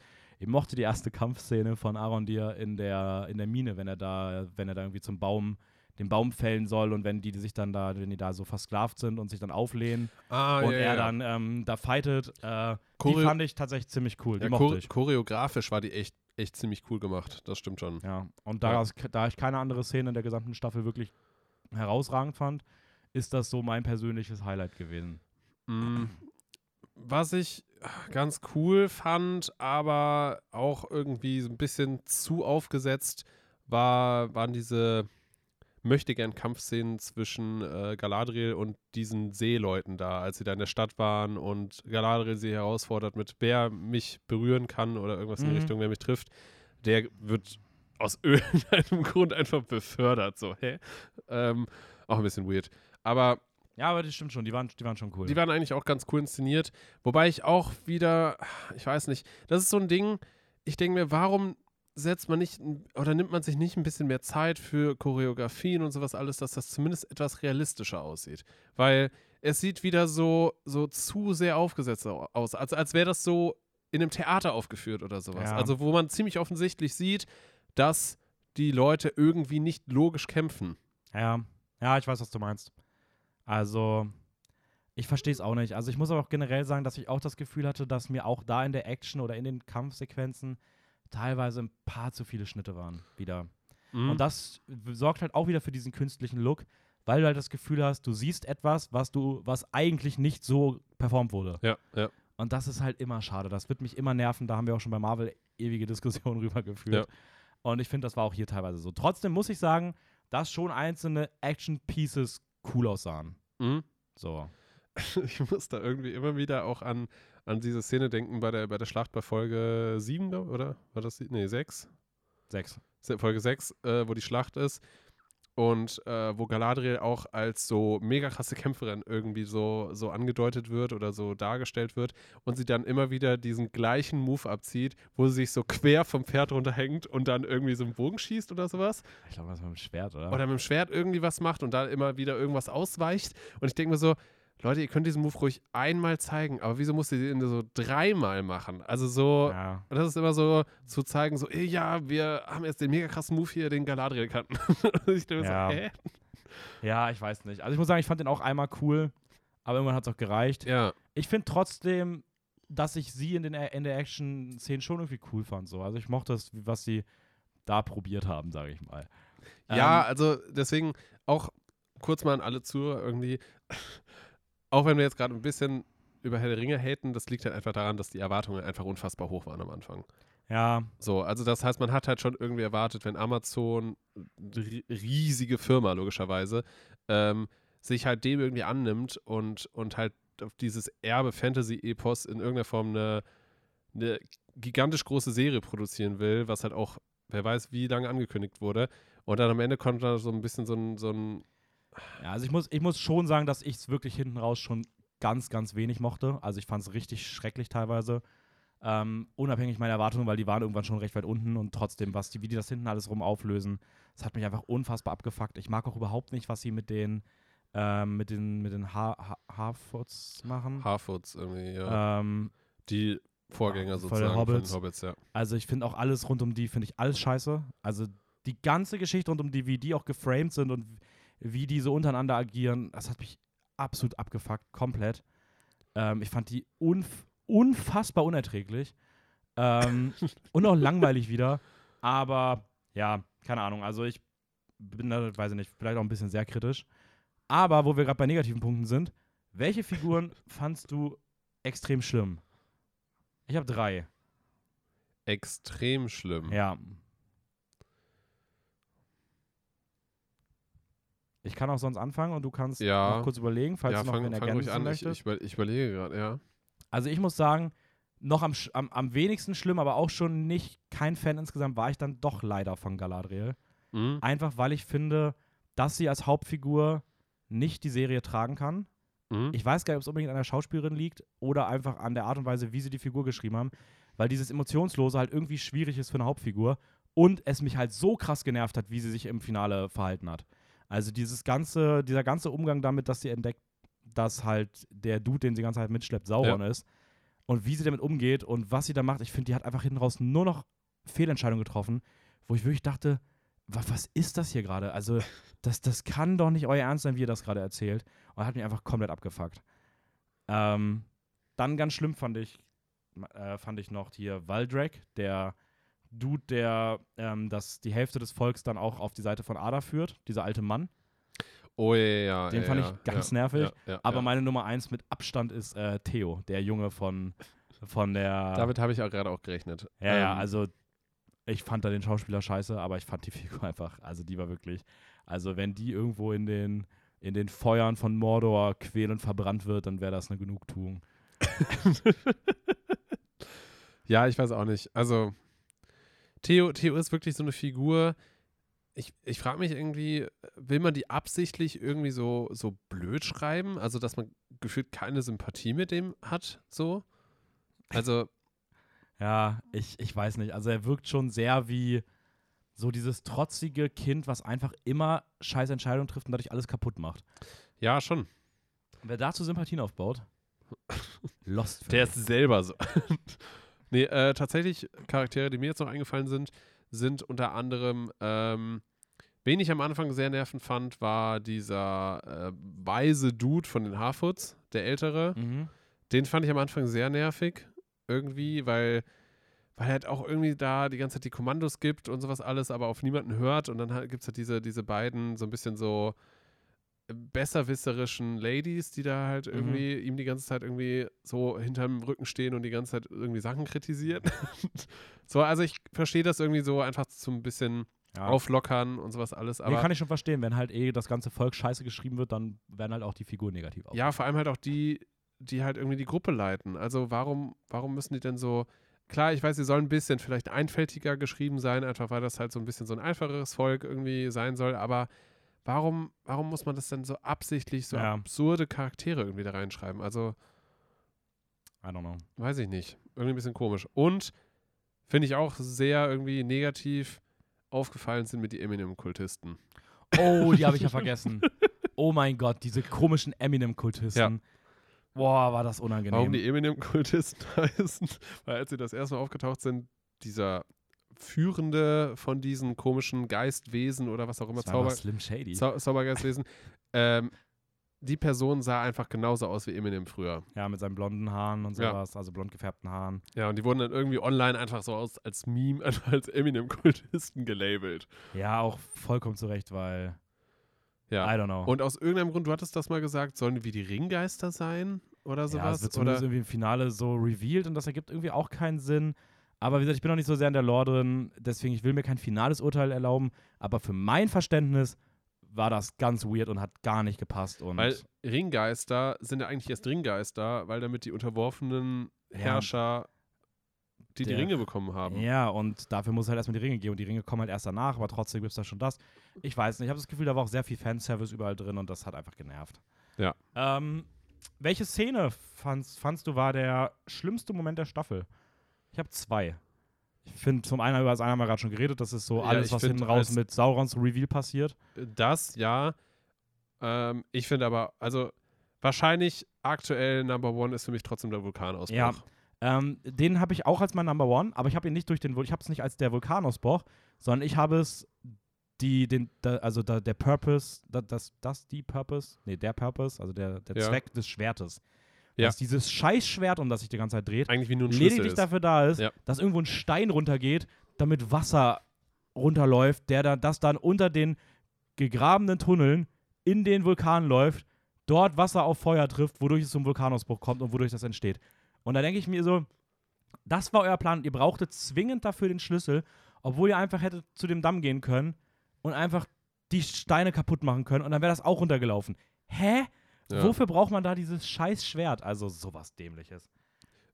Ähm, auch ein Gedanke von mir, das Schwert hätte für mich viel mehr Sinn gemacht, wenn das wie diese, wie so, wie in Herr der Ringe, dass der Ring zu Sauron müsste, dass das Schwert irgendwie zu ihm müsste, dass er irgendwie wieder die Macht bekommt oder sowas Ja. in die Richtung. Das hätte für mich viel mehr Sinn ergeben, weil Sauron galt ja irgendwie als besiegt oder zumindest halt so, dass er obwohl Sauron existiert ja eigentlich noch gar nicht vorher. Oder hat er mal Ich existiert? glaube, der hat schon noch existiert. Der ist ja dann irgendwie halb besiegt worden und dann äh, kommt er jetzt ja wieder. Ja, genau, und das- besiegt ist. und das- Galadriel sucht den ja auch. Ja, ja, genau, genau. Irgendwie sowas. Und das, also überhaupt auch diese logische Verbindung verstehe ich auch nicht ganz. Aber ist ja auch egal. Auf jeden Fall, für mich hat es viel mehr Sinn ergeben, dass halt dieser, dieser Griff von dem Schwert halt irgendwie zu ihm finden müsste, damit er wieder zu alter Macht irgendwie kommen würde oder so. Und als dann dieser Reveal kam, okay, das ist nur der Schlüssel, und Sauron hat irgendwie schon die Macht und läuft da einfach nur frei die ganze Zeit rum. So, Ah. hä? also, irgendwie ist diese ganze Auflösung zum Ende in der Staffel einfach nur ein großes Fragezeichen. Ja. Ja, ich muss auch sagen, also ich, ich werde ich werd tatsächlich wahrscheinlich nicht weiter gucken. Ich werde halt schauen, ob, wie die Ratings sind und wenn es wirklich besser wird und auch du oder du so sagst, dass die Qualität anzieht, dann werde ich vielleicht nochmal reinschauen, aber sonst ist das halt, war es jetzt für mich eine eine Staffel und das reicht mir auch. Ich kann mir tatsächlich vorstellen, also gut, das ist jetzt einfach mal ganz wild in den Raum geworfen, ich kann mir tatsächlich vorstellen, dass sie vielleicht, also jetzt die nachfolgenden Punkte in irgendeiner Form vielleicht deutlich besser machen. Ja, das würde ich aber erstmal Ich weiß, erstmal Schritt abwarten. Ja, ich weiß, ich weiß. Nee, weil aber ich kann mir halt vorstellen, dass vielleicht so, dass sie wissen, wo sie hinwollen, aber der Weg dahin ja, sehr schwierig war. Also diese, diese Einführung von den Charakteren, bis sie jetzt in den Schmieden von den Ringen kommen und sowas alles. Also, dass sie da vielleicht irgendwie wussten, wo sie hinwollen, aber da halt keine richtige logische, ja, keinen richtigen logischen roten Faden irgendwie für Ja. gefunden haben. ja kann, kann auch irgendwie sein, aber ah, I don't know. Naja, Ähm, whatever. ich habe der ersten Staffel insgesamt eine. Ich war so bei einer 5 von 10, aber es hat mich, also da das Ende mich so genervt hat, bin ich am Ende noch auf eine 4 von 10 runtergegangen. Hm. Also 2 Okay. von 5 Sternen oder je nachdem, wie man es rechnet. Sagen wir mal 2 von 5 Sternen, weil wir haben das ja auch bei Instagram so etabliert. Also ich wäre da tatsächlich nur bei einer 2, also nur bei 2 Sternen. Ich glaube, ich wäre bei drei von fünf. Also im Schnitt sind wir dann bei den zweieinhalb. Ja. Ähm, gut, dann würde ich sagen, genug Rings of Power. Die Ringe werden weggelegt und die Drachen freigelassen. Wir gehen mal rüber zu House of the Dragon. Ein wunderbarer Ähm, Übergang, ja. Produziert oder verantwortlich dafür sind Ryan J. Condal und George R. Martin himself. Mhm. Mr. Ich habe die Bücher geschrieben und lass mir mittlerweile für den nächsten Teil 15 Jahre Zeit. Ähm, aber ich schaffe es bestimmt noch, da alles fertig zu schreiben, bevor Natürlich, ich natürlich. zu alt bin dafür. Ähm, ja, ich habe mir mal so aufgeschrieben, so dass die Grundstimmung bei mir ist so ein bisschen wie Peak Game of Thrones, aber mit vorkommenden, häufigeren Ausrutschern in Season 8 Gefilde. Ähm, wir sind ungefähr so 172 Jahre vor der Geburt von Daenerys Targaryen, also so 190, knapp, ja, 190 Jahre ungefähr vor der Handlung von Game of Thrones. Mhm. Ähm, noch steht das Haus Targaryen an der Spitze der Thronfolge in Westeros. Ähm, es bedeutet sich aber bereits erste Reibereien innerhalb der Familie an, die ähm, mehr und mehr zur Geltung kommen. Wie gesagt, wir werden auch über House of the Dragon dann gleich Spoilern. spoilern. Also, ähm, wenn ihr das nicht kennt, dann schalt weg, weil das lohnt sich auf jeden Fall sich anzuschauen. Aber trotzdem mal so ein bisschen, um uns eine Erinnerung zu rufen. Aktuell regiert King Viserys, der noch so, ja, auch so ein bisschen der, der, der warme Kleber ist, der die Familie und die, den Frieden im Reich zusammenhält. Und Warme Fand ich Kleber. einfach sehr schön. Ähm, aber der Konflikt zwischen seiner Tochter Rhaenyra, die er als Erbin etabliert hat, und deren besten Freundin, bester Freundin ähm, Alicent Hightower, Ja. die dann auch den König im Laufe der Geschichte heiraten wird, Ja. bahnt sich mehr und mehr an und ja, es deutet sich ein Konflikt an, der das Reich für immer spalten wird, der Westeros in zwei Lager spalten wird und am Horizont schimmert bereits der Tanz der Drachen, der dann auch, wie wir das irgendwie beide im Laufe der Serie erst gar nicht wussten, aber mittlerweile halt jetzt auch, ich habe es halt nachgeschaut. Ja. Ähm, das ist halt auch der Kern der, der Handlung. Also es wird wohl vier Staffeln geben mit zehn Folgen. Das ist zumindest das, was aktuell angesetzt ist. Mhm. Und es soll sich um diesen in der ersten Staffel etwas ähm, größer aufgebauten, in Form von vielen Zeitsprüngen und so, länger aufgebauten äh, Konflikt drehen, der jetzt halt mehr und mehr Form annimmt und jetzt wahrscheinlich in den nächsten Staffeln dann deutlich ohne mehr Zeitsprünge auskommen wird. Ja. Ähm, Ursprünglich dachten wir mal, dass die Serie vielleicht länger gehen würde und dass es vielleicht bis tatsächlich zur ähm, Rebe Rebellion von Robert kommen Mhm. würde. Also das heißt, dass es in irgendeiner Form vielleicht ansetzt an, äh, an Game of Thrones. ja, also ich dachte halt, man sieht halt ab diesem Zeitpunkt jetzt den, also bis zu dem Moment, wo es halt zum Zerfall der Targaryen-Dynastie Ja, kommt und alle ja. sterben. Ja. So, basically. Quasi alle, ja. Aber nö. Aber Das nö, ist, äh, anscheinend nur nicht. der Tanz der Drachen. Ähm, ja, wie hat es dir im Großen und Ganzen so gefallen? Sehr gut hat es mir gefallen.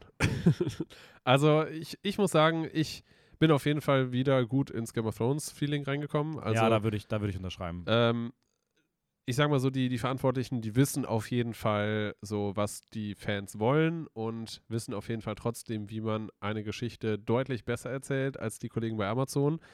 Ähm, auch wenn es, wie du schon gesagt hast, immer mal wieder gewisse Plotholes gibt und irgendwie manches ein bisschen zurechtgebogen ist, aber im Großen und Ganzen, finde ich, schafft die Serie es auf jeden Fall, ja, einen, einen zu befriedigen, sage ich mal.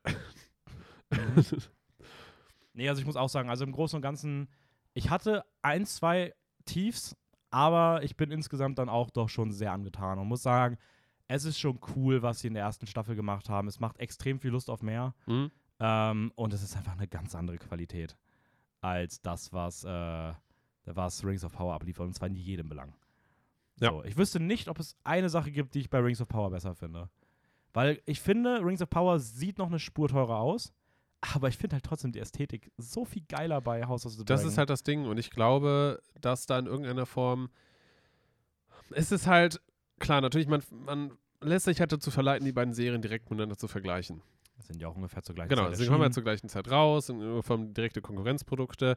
Aber äh, was man halt nicht vergessen darf, ist, dass eigentlich, obwohl es beides Fantasy-Serien sind, ja, sind gänzlich Es also, sind so ja. unterschiedliche Franchises an sich, ähm, Obwohl ich schon sagen muss, ich hatte schon das Problem, äh, das, das, das Gefühl, dass eine von beiden Serien sich schon versucht hat, an die andere ranzukommen. Nämlich Rings of Power hatte schon, hat schon durchblicken lassen, dass sie ein bisschen Game of Thrones sein wollten. In Form von auf ja. einmal ist in Herr der Ringe schon eine gewisse Brutalität drin und sowas. Ähm, ja, das stimmt, das stimmt. Und genau das ist halt, glaube ich, auch das Problem gewesen. Ja. Weil Herr der Ringe hätte von Anfang an eigentlich versuchen müssen, weiter in Herr der Ringe zu bleiben und irgendwie es schaffen müssen, zumindest von der Ursprungstrilogie, die vielleicht trotzdem als Inspiration nehmen und zu schauen, was man da alles richtig gemacht hätte, aber von da aus halt irgendwie trotzdem versuchen, so sein eigenes Ding durchzuziehen. Ja. Und das schafft halt House of the Dragon in der Form deutlich besser, weil, weil Game of Thrones halt Game of Thrones ist und, und es halt dadurch glänzt, dass es halt so extrem realistisch wirkt, mhm. äh, weil es halt irgendwie an unsere echte Welt angelehnt ist. Aber das liegt halt auch einfach an dem unfassbar guten Autor George R. R. Martin, der halt einfach die Bücher geschrieben hat und der halt einfach ja in irgendeiner Form Fantasy-Genie ist, ja. was das halt angeht und halt auch einfach weiß, wie man politische Intrigen angelehnt natürlich auch irgendwie an das englische Königshaus, also das heißt in irgendeiner Form halt auch auf einen gewissen Realitätsanspruch hat, was weil ich sage mal, die besten Geschichten kannst du dir nicht ausdenken. Die besten Geschichten existieren eigentlich schon. Und ja, das voll. hat er in irgendeiner Form halt geschafft, so gut umzusetzen, dass, dass er da halt noch ein bisschen Fantasy mit einstreut und dadurch auch viel mehr Brutalität und sowas alles und, und da halt irgendwie so ein eigenes Werk schafft, das halt unglaublich gut ist.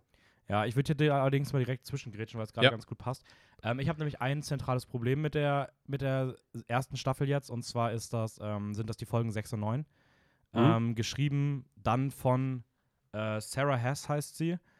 Ähm, und da merkt man nämlich, dass es halt dann irgendwie doch nicht funktioniert, sobald eine andere Person mit einem anderen Verständnis, einem anderen Vibe und einem anderen Gefühl für die Geschichte nämlich versucht, diesen George R. Martin Stoff zu adaptieren. Und äh, Sarah Hess ist äh, jemand, die, die auch in einem Interview mit, äh, mit, mit, mit IGN, also der On-List und On-Seite mhm. so, ähm, weiß nicht, ob das eine Zeitung ist, keine Ahnung, aber zumindest die waren im Interview bei IGN und da hat sie auch darüber geredet, dass sie halt Game of Thrones nie gesehen hat. Was ich, also wirklich, also ich, ich, das ist jetzt nicht nur so, ja, okay, sondern ich finde das schon krass. Also ich muss ganz ehrlich sagen, das ist schon für mich ein absolutes das ist fast schon so der größte Schock der gesamten Serie, dass sie halt wirklich eine Drehbuchautorin einstellen, die Game of Thrones nicht gesehen hat und die irgendwann mal vor ein paar Jahren mal irgendwann das Buch gelesen hat. Und dass die eine von, ich weiß nicht, wie viele AutorInnen es insgesamt gibt, aber maximal neun, weil sie hat ja zwei Folgen gemacht, ja. wahrscheinlich weniger. Und dass sie da eine von ist, nachdem ja auch Staffel 8 so massiv in die Kritik geraten ist, weil die Drehbücher halt teilweise einfach nicht mehr sich danach angefühlt hat, dass man sich noch mit, mit Respekt mit dem Ursprungsmaterial umgeht. Ja. Und ähm, sie wurde mittlerweile auch tatsächlich schon für Staffel 2 bestätigt, hat krassen, krassen Gegenwind online bekommen. Also ich Ja. habe auch schon gelesen, dass Leute Petitionen eröffnen wollen, dass sie sie rausschmeißen aus dem Team. Alter. Und ich muss auch ganz Krass. ehrlich sagen, ich verstehe halt diese krassen Emotionen irgendwie, weil ich finde die Folgen 6 und 9 wirklich, wirklich schlecht. Ähm, Mhm. Die fühlen sich sehr nach Staffel 8 an. Die fühlen sich sehr nach Soap Opera an. Die fühlen sich sehr nach Marvel an. Ähm, die Dialoge funktionieren nicht mehr. Die Figuren verhalten sich sehr konstruiert und eindimensional. Ähm, die Konflikte sind billig gelöst, billig aufgezogen. Also das Ganze rund um diesen Green Council in der Folge 9 Ja. nach dem Tod von Viserys, das ist einfach so schwachsinnig erzählt. Diese ganze Verfolgungsjagd in der Folge 9 ist furchtbar. Wie in Folge 6 die Konflikte weitererzählt werden, nach diesem Zeitsprung, du überhaupt kein Gefühl für Figuren bekommst. Ähm, das ist alles ätzend. Sie hat auch zentrale Sachen geändert im Verhältnis zum Original. Witzigerweise hat sie nämlich beispielsweise in einem Podcast wohl irgendwo extrem krass über die Figur von Damon gehatet, dass sie auch nicht verstehen kann, warum Damon online so beliebt ist, weil es ja eine furchtbare Figur wäre. Während Damon beispielsweise George R. Martins Lieblings-Targaryen ist. Ja. Ähm, weil sie sich halt mit dem Ursprungsmaterial nicht auskennt. Und da sind Leute so auf die Barrikaden geklettert, weil sie eine der, also sie ist die Person, die in den entsprechenden Handlungspassagen von Damon aktiv Inhalte rausgeschnitten hat, die ihn gut darstellen lassen. Weil es gibt gerade in, in den Was? Handlungen Echt? rund um Episode 6 und 9 Momente, wo er als fürsorglicher Vater gezeigt wird, wo er halt mehrdimensional wird. Ja. Und die hat sie gecuttet. Und danach stellt sie sich hin und diskreditiert die Figur halt in einer gewissen Art und Weise online, ohne dass sie halt überhaupt das Material kennt und selber auch dazu beiträgt, dieses eindimensionalere Bild, wenn überhaupt, zu fördern, was aber in den restlichen Folgen halt nicht durchkommt. Weil alle anderen Leute sich scheinbar mit dem Material halt beschäftigen. Und da muss ich halt schon sagen, Uff. das ist halt für mich schon echt ein krasser Punkt, weil das sollte nicht passieren bei einer Serie, die im Verhältnis zu ähm, Herr der Ringe beispielsweise auch deutlich mehr zu beweisen hat, weil einfach diese Enttäuschung von Staffel 8 und diese Frustration, die damit kommt, so hoch ist und das so gefährlich ist, sich da irgendwie an der Stelle keine Mühe zu geben. Und ich finde, das ist halt wirklich echt ein Punkt, wo ich sage, das darf dir eigentlich nicht passieren. Die Frage Und ist das halt, sollte auch nicht der Anspruch sein. Die Frage ist halt, was da im Hintergrund alles läuft, ne? Also wer da wen kennt, warum sie ja so viel, ich sag mal, Kontrolle über zwei, also dass sie halt wirklich für zwei Episoden halt als Drehbuchautorin ähm, mitgewirkt hat. Oder ja, Nee, sie hat die geschrieben. Sie, die- hat nicht sie hat die mitgeschrieben. selber sie, hat, geschrieben. sie hat die geschrieben. Die basieren auf den Kapiteln von George R. Martin, aber sie hat sie für diese Serien geschrieben. Das, die Kapitel aus George R. Martins Buch sind Historiebücher. Ja. Da, da, da geht es nicht groß um Dramaturgie und sowas, sondern das Okay, okay, ist okay, alles von ihr. Und George R. Martin selbst, der auch an der Produktion beteiligt ist, Ja. hat die Folgen aber beispielsweise auch nie zu Gesicht bekommen, bevor sie released wurden. Er hat sie irgendwann mal in einer ganz, ganz frühen Rohschnittfassung gesehen. Ja. Irgendwo, also wirklich, das, das ist an, nicht ansatzweise fertig. Ja. Ähm, Gut, aber ich sag mal, George R. R. Martin an sich selber ist ja wahrscheinlich dann auch kein Drehbuchautor per se. nein, nein, ne? voll. Deswegen, also auch wenn er ja dann äh, der Tanz der Drachen, wie du es halt sagst, wenn das eher Historienbücher sind, ähm, hat er vielleicht nur grob überlegt, ja, okay, das und das und das soll passieren und sowas alles, aber per se ist das ja dann nicht wirklich für, für eine Serie direkt geeignet. Nein, also, ne, aber deswegen- ich finde halt schon, dass du irgendwie, also die Grundvoraussetzung sollte sein, alle Personen haben Game of Thrones gesehen und einigen sich auf eine Art und Weise. Du brauchst ja alleine durch Game of Thrones brauchst du ja dieses Verständnis von ja, dem ja, Stil. ja, klar, klar, klar. Weil das war ja das, was natürlich. Game of Thrones anders gemacht hat. Ja. Game of Thrones war die Serie, die halt sich nicht nach dieser 0815 TV-Serie angefühlt hat, die sich Ja. nicht nach dieser, nach diesem typischen Konflikt, nach den typischen Figuren angefühlt hat, sondern die diesen Schritt weitergegangen ist, die es Ja. irgendwie auf einen auf einen Kinolevel gehoben hat, die durch, durch, durch so krass geschriebene Dialoge, Konflikte aus, sich ausgezeichnet hat, durch so nuancierte Sachen.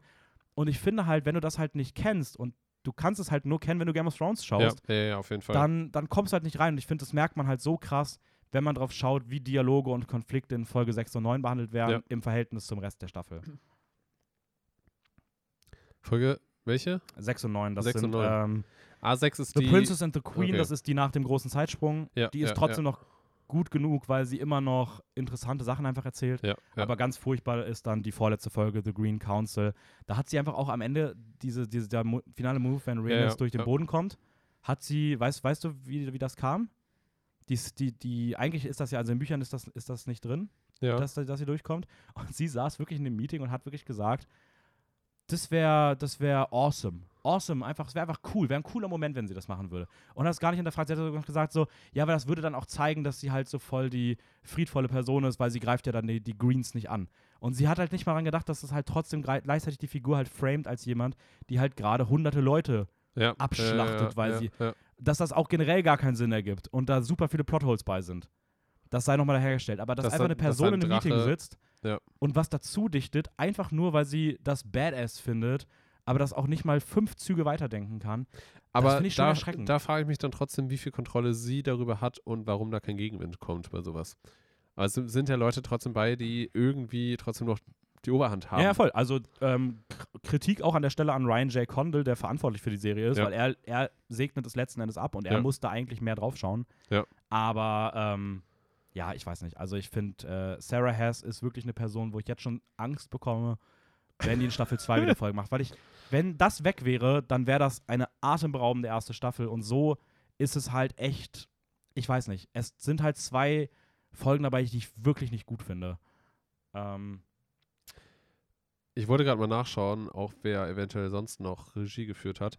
Und Miguel Sapochnik hat äh, tatsächlich drei Folgen gemacht. Ja, aber es ist noch was anderes als geschrieben, ne? Also Regie Ah, okay, okay, also stimmt, es stimmt. geht wirklich Okay. ums, ums Schreiben so. okay, ums Schreiben. Ja, ja, ähm, okay. aber ja, Miguel Sapochnik äh, ist ja auch absolut großartig. Der wird übrigens in Staffel 2 nicht mehr zurückkehren. Das war's. Echt? Bei, ja, der, bleibt- der, der lässt es dabei sein. Okay. Einfach weil er sich auf andere Projekte konzentriert. Ich meine, der war ja auch schon größtenteils eigentlich im Kino angekommen. Ja. Ähm, ich denke mal, der wird jetzt auch weiterhin in die Richtung gehen. Ja, Weil ja, Serien ja. natürlich schon immer auch ziemlich zeitraubend sind. So. Ja, ja. True. Ähm, kurze Info zwischendurch, würde mich interessieren, wie teuer war die? Du hast das doch gesagt, du hast Genau. das rausgesucht. ungefähr 20 Millionen pro Episode. Dementsprechend wird das auf ungefähr 200 Millionen Sind wir hochgerechnet. bei einem, sagen wir mal, mit ein paar weiteren Kosten sind wir ungefähr vielleicht bei einem Drittel der Kosten von, ähm, von Rings of Power. Obwohl Werbekosten sind ja bei beiden Weniger. drin. Ja, eben. Ja, ich habe jetzt, ich hab jetzt einfach Werbekosten noch drauf gerechnet, Ja. aber die sind ja bei Rings of Power nicht dabei gewesen. Nee, alleine, alleine Produktionskosten kannst du sagen, ist es dann ungefähr, ja, Das ist halt Viertel bis Fünftel, Viertel bis. Fünftel, ja, das ist halt komplett insane, weil es sieht halt einfach unfassbar aus. Ich muss sagen, ich finde, es gibt ein, zwei Shots, die mir nicht gefallen, auch hier, fairerweise. Ich finde auch der Shot, wenn sie mit Welche? dem Drachen durch den Boden kommt, ich finde, das sieht furchtbar aus. ja. Ähm, ja, okay, eigentlich nur der. Obwohl, nein, ich muss auch sagen, ich fand ein, irgendeinen Drachenflug fand ich nicht so cool. Aber Ich ich, muss auch sagen, welchen. Ich muss auch sagen, einfach wahrscheinlich, weil es unfassbar aufwendig ist, die zu animieren und CGI und sowas alles, weil, weil halt einfach in der Serie so viele Drachen halt vorkommen. Äh, ich finde manchmal die Drachen irgendwie ein bisschen komisch. ja, Sind manchmal ein bisschen komisch animiert, weil ja, ich finde dafür, dass sie halt in Game of Thrones noch da sahen sie so noch eine Ecke besser aus. unfassbar gut animiert waren. Also das, äh, ich finde Drogon auch alleine dieser Shot, wo dann, kleiner Spoiler auch in Game of Thrones, wo Drogon und, und äh, Jon Snow quasi ja, die erste Berührung ja. da haben, so. Also da, die Drachen, die sehen da einfach so unfassbar gut aus. Ich muss halt sagen, ich finde, was ich hier cool finde, ist, ich mag die Drachen in ihrer Vielseitigkeit. Also ich finde, ja, ja, ja. es das ist auch. irgendwie cooler zu sehen, wie Das, dass man nicht zehnmal den gleichen sieht, so Ja. gefühlt, in verschiedenen Farben. Ähm, okay, was mich interessieren würde ist, welche Figuren, und jetzt reden wir, ich werde das diesmal abgrenzen, Ja. welche Figuren fandst du extrem schlimm? Ich habe eins, zwei, drei, ich habe vier. Ich habe mir vier rausgeschrieben. Also, ich würde sagen, mit. Ich, ich, ich werde das jetzt nicht zu verallgemeinern, aber ich finde die Kinder von Rhaenyra, die Strongs, irgendwie ein bisschen. Äh, meinst du Prince Jacaerys Jace Valerian, gespielt von Harry Collett, also die älteren Varianten, und Prince Lucerys Luke Valerian, gespielt von Elliot Greeholt? Meinst du die beiden? Die, kann gut sein. die halt am Ende auch, also die älteren. genau, die, die Versionen. beiden. Die älter, ja, genau, also die, die quasi dann für Luke, Rhaenyra. drauf geht, Genau, die genau, genau. Also so. die dann für Ja. Rhaenyra quasi. Äh, tatsächlich beide auch aufgeschrieben. weil ich weiß nicht warum, die haben irgendwie einfach gar keine Präsenz. Nee, überhaupt nicht. So gar nicht. Und ich finde auch gerade den Älteren, ich, ich, weiß, ich weiß nicht warum, aber der, der wirkt einfach nicht, als wäre er, also abgesehen von der Haarfarbe, ein Targaryen. So. Weißt du, ja gut, das ist ja auch der Punkt. Ja, ich weiß, aber ich weiß, dass das der Punkt ist, aber ich finde, er hat einfach gar keine Aura dafür. Also Nee. überhaupt irgendwie die Rolle eines Prinzen Wenn man das vergleicht mit gewissen Figuren aus Ja. Game of Thrones, die Targaryen Blut haben, die haben trotzdem eine gewisse Ausstrahlung. Ja, Und die beiden haben nichts. Jacaerys tatsächlich ein bisschen mehr als der andere, aber ich mochte die beiden Figuren trotzdem insgesamt auch nicht. Weißt du, an was an wen die mich erinnert haben? nur den. An den letzten Stark-Jungen. Ich weiß aber nicht mehr, wie er heißt. Ähm, Der, der Kleine halt. ja, ja, ne? ja. der, äh, an den halt. Ja, ja, ja. An den, weißt du, das ist so die, das ist so die Figur, das ist so einer der Jungen, aber bei dem weiß man auch nicht, wer er ist. oh Mann, wie, wie hieß der denn nochmal? Also, Anyways, ähm, welche. Figur noch? Welche mochtest du weiterhin nicht? also, ich weiß, wir haben da eh schon mal drüber geredet. Kristen Cole ist halt einfach ja, furch- furchtbar. Komplette ein Katastrophe. richtig ekelhafter Charakter, so, aber. aber auch er, nicht nachvollziehbar, einfach schlecht geschrieben. Ja, aber ich finde, was man ihm halt nochmal lassen muss, schauspielerisch macht er das schon echt gut, finde ich. Ja, das auf jeden Also Fall. das, das Ja. auf jeden Fall schon. So. Aber ich finde auch, ich finde auch schauspielerisch machen die beiden Söhne von Rhaenyra das auch irgendwie nicht so gut. Also Ja, aber ich finde sie nicht furchtbar. Also ich finde, also ich finde, das ist, es ist einfach, die Kombination aus Besetzung und äh, Figur ist einfach super blass. ja, So. ja, ja, auf jeden Fall. Aber Kristen Cole, also ähm, der Darsteller heißt Fabian Frankel, der spielt das gut. Ja. Aber ich finde äh, Kristen Cole auch einfach. Also ich, finde es tatsächlich die mit Abstand schlechteste Figur der, der gesamten ersten Staffel. Ich finde Ja. sie absolut furchtbar. Welchen, welchen Charakter ich auch etwas schwach finde, aber ich meine, ich, Boah, so, wenn, wenn das jetzt auch noch mit matcht, dann wäre das richtig crazy. Ich habe noch eine Figur bei mir. Äh, ich finde, äh, wie hieß der nochmal, Selena, glaube ich, der quasi erste Ehemann von Rhaenyra. Ah, ja. Ich finde ihn als Charakter, obwohl er ist halt absichtlich so geschrieben. Er ist ja Mhm. absichtlich so als, es gibt ja auch diese, diese, äh, diesen krassen Dialog zwischen ihr und Rhaenyra, wo er ja auch so ein bisschen in Tränen ausbricht, so ein bisschen, Mhm. wo er so sagt, dass er sie gefailt hat und sowas alles. Ich meine, er ist als Charakter halt eher schwächer geschrieben, so. Also es ist ja, ja, schon und ich finde, er ist auch als Charakter abwesender geschrieben und das ist er halt irgendwie auch. Ja, ja, also insofern matcht das ja schon so ein bisschen mit, wie er als Charakter geschrieben ist und wer er sein soll, Mhm. mit auch dem, nicht der Erwartung, sondern der, so ein bisschen, wie man ihn halt aufnimmt. Ja, okay. Ähm, Aber ich, also ich, ich hätte tatsächlich bei mir noch, ähm, und das ist tatsächlich ein bisschen größerer Name auch, ähm, ich finde, ich bin kein Fan von Princess Rhaenys Targaryen. Ach so, Weil okay. ich finde sowohl irgendwie ihre Figurenentwicklung jetzt wahnsinnig uninteressant, als auch irgendwie schauspielerisch passiert da nicht viel. Ich finde es krass, dass sie einfach permanent aussieht wie Christian Bale. Das ist richtig crazy. Es gibt auch online schon Compilations, wo einfach die beiden drin sind. Das Christian Bale? Ja, sieht aus wie, sie hat Gesicht, sie hat das gleich, die gleiche Mimik wie Christian Bale. Zeig Du ich dir nach meinst- der Folge. aber nicht Rhaenyra, sondern Nein, nein, Rhaenys. Die, Rhaenys, die, die- die- Tante, die von Corlys. Die am ja, Ende ja, aus die, dem die am Ende Boden mit dem bricht. Drachen Ja, aus dem Boden kommt, ja. Ähm, und sie hat halt diesen Moment, der mich so abfuckt und der irgendwie diese ganze Figur für mich auch nervt. Und ich bin einfach kein Ähm, Fan von ihr. Und auch aktiv in der letzten Folge ist sie die einzige, die die ganze Zeit, die gefühlt Rhaenyra nicht als Königin akzeptiert. Oder akzeptiert, aber ihr zumindest nicht den Respekt zollt, weil sie die einzige ist, die sich zum Beispiel nicht verbeugt Ja. Und irgendwie gefühlt die ganze Zeit so respektlos ihr gegenüber Aber ist. sie ist auch gleichzeitig die, die dann Corlys überredet, dass. Ähm, Ja, schon, aber trotzdem irgendwie so, als, als, als ob sie halt die ganze Zeit irgendwie diese, so, so innerlich so ein bisschen trotzig ist, dass, dass Rhaenyra jetzt doch Königin geworden ist und sie damals nicht. Ja. Ähm, ich würde jetzt mal kurz weitergehen mit ähm, Figuren, die ich schwach besetzt finde. Da habe ich nämlich mir zwei rausgeschrieben, wo ich, Okay. wo ich das Schauspiel nicht mag oder wo ich die Besetzung nicht so mag. Ähm, weil bei den anderen oben muss ich überall sagen, da finde ich keine Besetzung wirklich schlecht. Ja. Aber zwei Besetzungen, die mir wirklich nicht gefallen haben, sind einmal ähm, Tom Glynn Carney als Aegon. Das ist der Der, der, König der, dann wird. der letzte, also der Ja. älteste dann als Ja. Aegon, weil wahrscheinlich das ja auch der Darsteller sein wird, der jetzt im weiteren Verlauf diese Rolle spielen wird. Ja. Und irgendwie finde ich den nicht so, so unique. Und ich muss sagen, ich mochte den, ich glaube, Ty Tenet heißt der, der spielt die Version davor. Da sieht er auch irgendwie ein bisschen irre aus und da fand ich, den fand ich richtig cool. Also ich hätte den gerne viel mehr gesehen. Hm. Aber den anderen finde ich ein bisschen unscheinbar für so eine wahrscheinlich auch recht wichtige Rolle jetzt für die weitere Geschichte.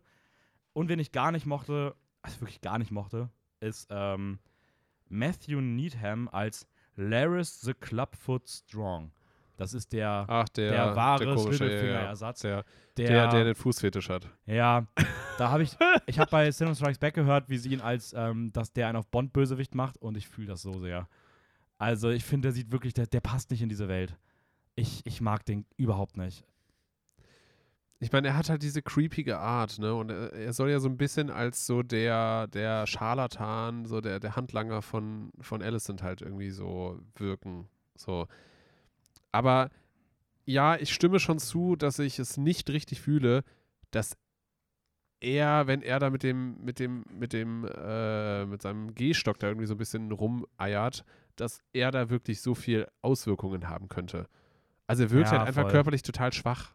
So. Ja, ich finde auch, er wirkt auch, er wirkt auch viel zu, also wenn ich überlege, mit was für nuancierten Plänen Varys und Littlefinger Ja.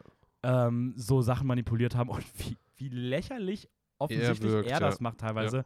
Keine Ahnung, also ich fühle die Figur einfach nicht. Ich verstehe auch nicht, warum gewisse Sachen revealed werden, dass er das war, Hm. weil es einfach viel interessanter gewesen wäre, wenn du halt zum Beispiel bei der Szene, auch eine Szene aus der Folge übrigens von äh, Sarah Hess geschrieben, ähm, wenn Sarah Harwin in Harrenhal verbrannt wird. Ja, ja. Warum revealed man, wer das war? Warum e- etablierst du nicht in der Folge erstmal viel mehr Sir Harren, damit du überhaupt auch ansatzweise eine Beziehung aufbaust? Dann gibst du mehreren Leuten Motive spürbar, sodass du dir vorstellen kannst, Ja, und, ja. und dann äh, beantwortest du es nicht, weil dann hast du halt die ganze weitere Zeit Ja. halt im Kopf, wer ist dafür verantwortlich. Das, darauf kannst du jetzt zurückgreifen, aber das, es ist halt einfach wieder so schlecht geschrieben. Das ist halt einfach wieder nicht Game of Thrones und das merkt man halt leider in diesen Momenten. Ähm, Hast du eine Szene, die du besonders schlecht fandest? besonders schlecht. Ähm, Weil ich würde sagen, wir machen erstmal die negativen Sachen, weil Ja. bei House of the Dragon kann man auch schön auf einem positiven Vibe enden.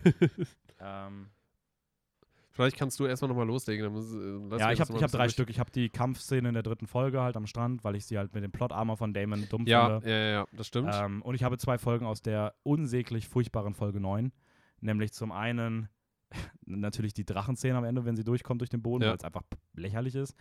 Äh, diese Drecksverfolgungsjagd von diese komische Schnitzelsuche von Egon, von diesen beiden Teams. Vollkommen dumm. Ja. Und ähm, ich habe so noch eine vierte, noch den Green Council, diese ganze Eröffnungssequenz, wenn sie da in diesem Raum sitzen und das einfach alles hin und vorne keinen Sinn ergibt, was da passiert. Ich muss auch sagen, ähm, ich glaube, somit meine Highlight, mein Highlight-Moment, also was, was so negative Highlight-Moment angeht, ist tatsächlich auch bei diesem Green Council, als, als halt alle irgendwie revealen, einfach instant so, ja, dass sie da jetzt halt einfach instant planen, Rhaenyra zu hintergehen und halt stattdessen Aegon halt auf den Thron zu setzen. Und dann da dieser eine Septon sich halt irgendwie dagegen ausspricht und da halt sagt so, hey, wie, wie könnt ihr das machen und sowas alles. Und der Kristen Cole ihm einfach nur von hinten so gefühlt so eine Schelle gibt und er dann tot ist. und Ja. so, niemanden juckt es. Und ich denke mir so, hä? Also so, so wirklich einem direkt ins Gesicht gefühlt zu zeigen, ja, wir sind hier bei Game of Thrones und einfach so ein, so ein Instant-Tod da irgendwie reingeschrieben wurde, der aber so keinerlei Konsequenzen hat. Das macht einfach so gar keinen Sinn. Ja, Also so, man, es steht einem direkt im Gesicht, es geht, um, es geht um Game of Thrones, aber gleichzeitig hat man hier gerade auf so vielen Ebenen Game of Thrones ins Gesicht gespuckt. Ja, und ich finde, das ist generell so ein Ding, was Sir Kristen gerne macht, weil du hast ja auch schon auf der, in der Folge, Ja. äh, ist das Folge 5 oder 6? Folge 5 Fünf müsste das sein, ja. Da tötet er ja auch einfach ähm, die eine Person mitten in der Ja. Menschenmasse und es ergibt gar keinen Sinn, dass er dafür keine Konsequenzen bekommt. Ja. Weil, äh, Fun Fact, in den Büchern ähm, passiert das so nicht. In den Büchern ähm, lauert er ihm dann nachts in irgendeiner Gasse auf und bringt ihn um und dadurch weiß man nicht, dass er das war. Aber Sarah, äh, nee, das war nicht Sarah Hess. Das wollte ich gerade schon wieder haten.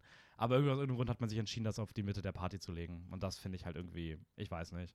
Er ist halt auch wieder. Das sind halt so Momente, wo es sich unnötig dramatisiert anfühlt, nach dem Motto, wir brauchen irgendwie noch so einen Spektakelmoment, Ja, den es eigentlich nicht braucht. Und irgendwie hat Aber- House of the Dragon Ansatz immer wieder mal so diese Tendenz dazu, das reinzubringen. Und das finde ich ein bisschen schade. aber hätte man sich da vielleicht vier, fünf Minuten mehr Zeit genommen und diese, diese Feier da so ein bisschen auslaufen lassen und dann vielleicht so ein bisschen diese Spannung zwischen äh, Kristen Cole und, und halt dem Liebhaber von Selena, glaube ich, Mhm. hieß er, hätte man die Spannung da irgendwie in diesen Szenen so ein bisschen aufrechterhalten und, und dass er dann vielleicht im Nachhinein dann ihn irgendwie nochmal neckt oder, oder ihn nochmal darauf anspricht oder so mit dem Augenzwinkern irgendwie vorbeigeht und er dann da irgendwie sein Shit verliert irgendwo draußen. Und hätte man damit dann die Folge enden lassen, dass er ihn dann da irgendwie tötet oder sowas, das hätte so ein gutes Ende geben können. Ja. Aber kommen wir mal zu guten Ja. Enden, weil die Serie hat auch sehr, sehr viele, sehr, sehr, sehr viele Hochs dann. Ähm, und wir beginnen mal mit äh, Figuren, die du mochtest. Ich habe mir, ich habe mir drei rausgeschrieben. Ich glaube, wir haben wahrscheinlich die ähnlichen. Ich glaube, wir haben wahrscheinlich die drei Genau gleichen. Ja. Also wahrscheinlich ganz vorne mit dabei. Ich, ich, ist schwierig gerade zu ranken. Ist für mich auf jeden Fall Damon. Mhm. Einfach, ich, ich finde ihn als Charakter so unglaublich cool geschrieben. Und ja, er hat so gewisse so Anti-Helden-Vibes. Also, weil man halt schon ein bisschen auf die Nase gebunden bekommt, so dass, dass er einfach gar kein, also ihm ist halt gefühlt alles egal, aber er hat trotzdem halt irgendwie seine Werte und äh, dadurch, dass er halt der Bruder von Viserys ist, kann er halt gefühlt machen, was er will, aber das hat halt trotzdem so ein geiles Feeling, weil er halt auch den Charakteren gegenüber böse ist, die, mit denen er halt keine Sympathie irgendwie hat. Also gerade Mhm. gegenüber Otto Hightower zum Beispiel. Mhm.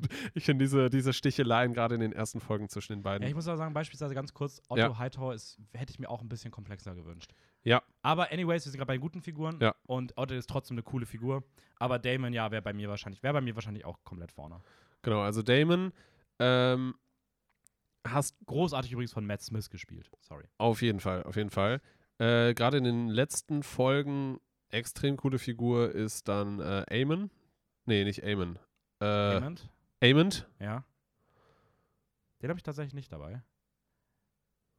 Der mit der Augenklappe. Ja, ich habe den nicht bei den. Echt Nee, nicht? ich habe den. Das Ding ist, ich mag ihn sehr, sehr gerne. Ich Ja. komme gleich noch an einer anderen Stelle auf den zu sprechen. Aber ich finde ihn halt in der ersten Staffel noch nicht präsent genug.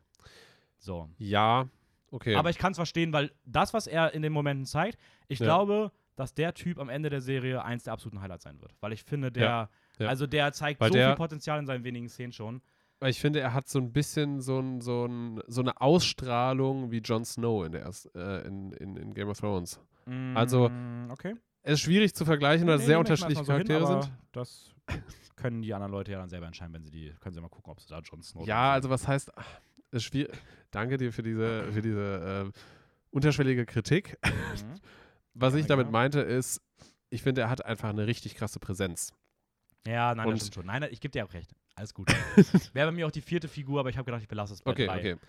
Ähm, und gleichzeitig, das ist auch so ein bisschen, bisschen schwierig, deshalb, weil ich finde auch Rhaenyra als Erstbesetzung, gerade in den ersten Folgen, extrem cool. Ja, zuerst verkörpert von Millie Alcock und später von Emma Darcy. Ja, und da sehe ich halt irgendwie so ein bisschen so die Schwierigkeit, weil ich finde, dieser Übergang von ihr, von der jungen Version Mhm. zur älteren Version, irgendwie passen die beiden Performances nicht so gut zusammen. Also da muss ich sagen, da war ich in Folge 6 auch mal an der Stelle. Ja. Bin ich mittlerweile komplett von weg. Ich finde die Besetzung großartig. Ich finde, da sind so viele Gesichtsausdrücke drin, wo ich wirklich das Gefühl habe, ich sehe die andere Person in den Gesichtsausdrücken und ich mag es so gerne, wo Renira am Ende steht. Also ich finde es richtig, ich finde es in den letzten Folgen, ab Folge 8 hinweg, eigentlich großartig. Und ich bin, also ich finde, wenn ich weiß, wo es jetzt hingeht und ich sehe da, dass da halt eine Emma Darcy jetzt steht, die halt eine Renüre jetzt in der weiteren Staffel Ja. verkörpern soll und die ja auch irgendwie so die, die, die Hauptdarstellerin ist, ich bin da mittlerweile voll, voll down für. Also ich finde, sie Hm. ist schon ziemlich cool. Ich glaube tatsächlich auch, dass, ich habe online schon gelesen, dass Leute daran glauben, dass sie wahrscheinlich auch einen Emmy gewinnen könnte für die Rolle und ich finde sie mittlerweile auch wirklich großartig. Also ähm, ähnlich übrigens zu Olivia Cook als Alicent, als Ja, weil, weil Alicent kaufe ich sofort hundertprozentig. Aber ich weiß nicht, ob das irgendwie so ein bisschen der Look ist. Ich finde, find, der Übergang funktioniert nicht. Also ich Ja, finde, der Übergang in der ist Folge, zu hart, in Folge ich. 6 und 7, aber äh, nee, vor allem in Folge 6, weil Sarah Hess es nicht hinbekommt, diesen Übergang bei Renira zu zeigen, Ja. weil sie halt so eine andere Figur auf einmal Ja, ist. Aber ich finde, man kommt, also ich finde, die Figur funktioniert an sich schon. ja, ja. Und ich finde vor allem, dass die Besetzung ist großartig. Also wenn man wirklich so Gesichtsausdrücke guckt, darauf achtet, das, das, das ist schon überraschend ähnlich dann doch. Es ist aber sehr überraschend, dass du das so darin siehst, weil, witzigerweise, ich weiß nicht, ob das dann von der Regiearbeit so gut gemacht wurde, äh, weil in Pressekonferenzen teilweise sogar von den beiden Darstellerinnen gesagt wurde, also die, Mhm. ich, ich weiß jetzt gerade die Namen nicht genau, also von der jungen Rhaenyra und von der, von der älteren, Mhm. ähm, dass die sich tatsächlich bis quasi zu den Pressekonferenzen und sowas alles, also während der Dreharbeiten, hatten die keinen Kontakt zueinander. Das heißt, es war, gab eigentlich gar keine Absprachen davon oder dazu, wie beide den Charakter Rhaenyra performen sollen. Ja, aber ich weiß nicht, also ich muss sagen, ich finde trotzdem, dass es irgendwie funktioniert. Ja, es es, aber das, das, das spricht ja eigentlich für, dafür irgendwie. Ja. Aber das ist super faszinierend. Also, Ja. Nee, stimmt schon. Aber ich, bei mir wäre sie auch bei den Top 3 Figuren okay. dabei. Und bei Okay, mir okay. wäre dann da, da, das Trio abgerundet natürlich von äh, äh, Viserys. Gespielt von Oh, äh, okay, okay. Paddy ja, ja, ja, Considine. ja, ja. Das ist für mich so der, das ist für mich so ein bisschen der Eddard Stark von House of the Dragon. Also der, der, die, die weise Rolle, die die erste Staffel carried. Ähm, weil der Typ ist einfach komplett krass. Also, ja, ich muss auch sagen, dieses Mal, anders als bei Rings of Power, wenn wir jetzt über die Rollen reden, die ich stark besetzt finde, dann sind es halt basically genau die gleichen. wie auch die Figuren, die ich gut finde. Also ich finde Matt Smith ist super. Ich finde, ich muss sagen, ich finde als trotzdem als reine Schauspielerin finde ich Millie Alcock hat mich mehr beeindruckt. Also die, die die Junge in Ja, Rhaenyra spielt. Ja, ja. Gerade diese Szene, wenn sie da ähm, von der Jagd zurückkommt und durchgeht, ist einfach Ja, krass. ja. Und ähm, ich finde, sie hat halt die krasseren Szenen als die, als die ältere Mhm. Version. Und ich finde, sie spielt das gerade für ihr Alter herausragend.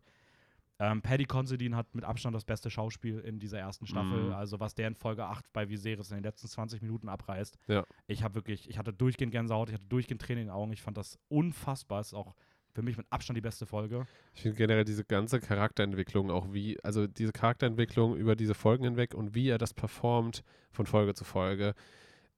Ich, ich war, also finde ich richtig, richtig beeindruckend. Ja, nein, also das, das auf jeden Fall. Ich war immer wieder ein bisschen skeptisch bei ihm, aber Ja. insgesamt muss ich auch sagen, also unfassbar rund, übelst tragisch am Ende, schwer ja, mit anzusehen. Ja, ja also auf jeden Fall. ja, krass gespielt. Auch das Make-up und sowas, was die da abgerissen haben. Ja, ist ja. Komplett, also ist krass, absolut krass. Ähm, ich finde als auch noch stark besetzt, finde ich Olivia Cook als die ältere Alicent. Mhm. Ähm, die sticht irgendwie noch mal mehr heraus, gerade weil ich die jüngere Alicent nicht so gut fand. Mhm.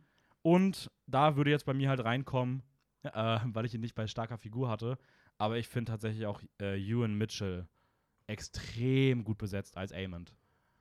Also ich finde halt den Schauspieler, also ich finde die Figur ist, kriegt noch nicht so viel Also der mit der Augenklappe. Ja, genau. ja, ja, ja. aber ich finde der Schauspieler, ich glaube tatsächlich, das könnte so der Star Mhm. Mhm. aus der Serie werden, weil der Typ ist bisher noch nicht so groß und ich glaube, dass der hiermit durch der, der ist aktuell bei IMDb als, als äh, fünf populärster Schauspieler Oh, der echt? Welt gerankt, der gerade die meisten Klicks auf sein Profil bekommt. Krass. Was halt richtig crazy ist. So. Ja, ist halt auch so ein bisschen, weil er halt so die finale Szene so ein bisschen halt bekommt, ne? Ja, voll. in, in, der- in der Serie. Also, also in der Staffel 1. Ähm, ja. also insofern kann man das schon irgendwie ein bisschen nachvollziehen. Ähm, ich habe noch ein paar, paar kurze Anmerkungen beziehungsweise ein paar, paar Fragen an dich. mhm. Einerseits, was sind für dich so die drei What the fuck Momente gewesen in der Staffel? Kannst du das Boah. irgendwie so, weil ich habe da definitiv instant zwei Sachen im Kopf, ähm, die auch beide so ein bisschen miteinander zusammenhängen. Äh, po- Positive oder negative What the fuck Momente? Sowohl als auch vielleicht. Also für mich waren es eher negativ, also nicht negativ gewertet, Aber sondern schon schon schockierende äh, Szenen. schockierende Ja, okay. Szenen, ja, genau. Also, ähm, also ich, ich habe da tatsächlich gar nicht so viel. Ich finde, da ist auch, ich finde generell, dass House of the Dragon in jedem Belang ein bisschen zahmer ist als, ähm, als Game of Thrones. Würde ich mal, äh, ja, grundsätzlich schon ein bisschen zahmer, aber ich finde, da gibt es schon, also ich finde zwei Szenen stechen für mich sehr krass heraus.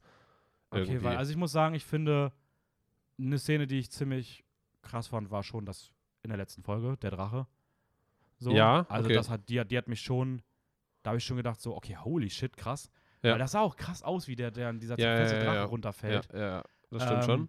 Aber sonst würde mir jetzt gar nicht sowas einfallen, deswegen wird mich mein. Dr- Oh, Bei na, mir- Wohl, nee. Bei mir in der letzten Folge definitiv die Fehlgeburt von Rhaenyra.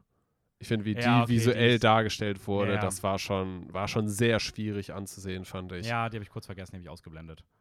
ich fand, boah, Alter, da, da war ich, da war ich echt kurz davor so, boah, fuck, ich weiß nicht, ob ich da hinschauen kann irgendwie. Mhm. Ja, das ist schon, die, die stimmt schon, die ist schon ein bisschen hart. Aber ich finde auch, das Ding ist, ich finde, die hat mich nicht so emotional getroffen, weil ich das gar nicht gemerkt habe, dass das überhaupt aufgebaut wurde. Das kam so, Ja. das Gefühl aus dem Nichts und deswegen Ja. war ich auch überhaupt nicht so Es war- invested. Ich würde auch sagen, weniger emotional, sondern. aber vom, von der Graphic her. ja, ja, ja. ja, Das ist die zweite? ähm, auch sozusagen die Fehlgeburt von der ersten Frau von Viserys, wo er entscheidet, wo er die Entscheidung treffen muss, ob er das Kind rettet oder, oder nicht. Ja, okay, das ist schon hart. Stimmt, die ist schon, das ist schon. Und das ist, finde ich, sowohl visuell krass zu sehen, als auch so emotional irgendwie, weil bei ihm der so ein bisschen eingeredet wird, so, ey, ja, rette das Kind. Und dann, dann entscheidet er sich halt dagegen und dann im nächsten Cut merkt man halt einfach insgesamt nochmal zusätzlich, okay, fuck, das Kind ist halt auch mit draufgegangen und dementsprechend, das, das, also was das halt für sie, für ihn Ja. als Charakter auch irgendwie mitmacht, so, Ja, okay, stimmt schon. Aber trotzdem, ich muss trotzdem sagen, eigentlich nur richtig hart war für mich nur die letzte Szene, die, ähm, Okay. also die Szene mit äh, der Fehlgeburt, die finde ich, also die Ja. in der letzten Folge, die finde ich schon krass. Aber sonst, ich finde schon, dass es, wie gesagt, ein bisschen zahm ist. Das muss auch gar nicht was Schlimmes sein. mhm. Ich finde zum Beispiel tatsächlich äh, ziemlich schön und gut gelöst, wie sie es trotzdem schaffen, so diese, diese Nudity oder Sexualität-Vibes Mhm. zu bekommen, aber man schon merkt, dass anders als bei Game of Thrones hier auch öfter mal ähm, eine weibliche Person auf dem Regiestuhl gesessen hat und sie teilweise echt eine bisschen, Ist ein bisschen Ästhetiker bisschen ästhetischere Ja. und schönere und und nicht ähm, so, nicht so dargestellt. ja, und ist, ich, ich ja. mag, also ich, ich mich würde es auch nicht stören, wenn's, wenn mal wieder irgendwie was anderes dabei ist, so, weil ich finde, das gehört irgendwie auch dazu, aber man kann es ja auch dann trotzdem Ja. ästhetischer inszenieren, so. Ja. Aber ich mochte den gesamten Umgang damit. Ich finde Mhm. gut, dass die da irgendwie auch so mit der Zeit gegangen sind und sich da ein bisschen anscheinend selbst reflektiert haben. Und, ähm, weil ich fand zum Beispiel die Szene zwischen, ähm, zwischen äh, Damon und, und Rhaenyra war cool inszeniert, so, ohne dass Mhm. es irgendwie, auch mit dem Gegenschnitt von ähm, Viserys und Alicent und sowas. ja, also es war schon ästhetisch ansprechend ähm, so und auch kunstvoll irgendwie, dass es halt sich überlegt wurde, wie das halt Ja, auch, Wie das wie man ineinander geschnitten wird. Geschichte erzähl Ja, erzählen ja, kann. So. ja. Und, ja, ähm, auf jeden Fall. weil es ja auch ganz viel gerade dann auch für Rhaenyra darum geht, halt so Sexualität zu entdecken Ja, und sowas ja. und dann halt gegengeschnitten wird Alicent, die das halt Ja. eher so für den König machen muss, ist irgendwie schon cool Ja. gewesen. Und auch direkt irgendwie davor dieser Dialog zwischen den beiden, ähm, wo, wo Rhaenyra auch sagt, sie könnte sich das niemals vorstellen, für, für irgendeinen High Lord einfach nur die Kinder zu gebären und das halt irgendwie zu Ja. ihr sagt und sie ist dann mit dem König verheiratet. Ja. Und so, boah, uff. Okay, du hattest noch weitere Fragen oder Ähm, hatte ich noch mehr? weiß ich nicht, du hast gesagt, ich habe Fragen und dann kam eine. Deswegen dachte ich, ich frage, ob du noch weitere Fragen hast, wenn nicht, ist auch nicht schlimm. Nee, ich glaube, wir können das Da ja hab ich einfach mal Frage. abrunden. Eine Ja? letzte noch. Was, war deine, was waren deine Lieblingsszenen aus der House of the Dragons Serie? Meine Lieblingsszenen insgesamt. Ja. Meine Lieblingsszenen insgesamt. Ähm, puh. Weil ich habe ich hab auch wieder drei. Ich habe drei, Ein ich gutes hab, Trio. ich hab drei Gänge.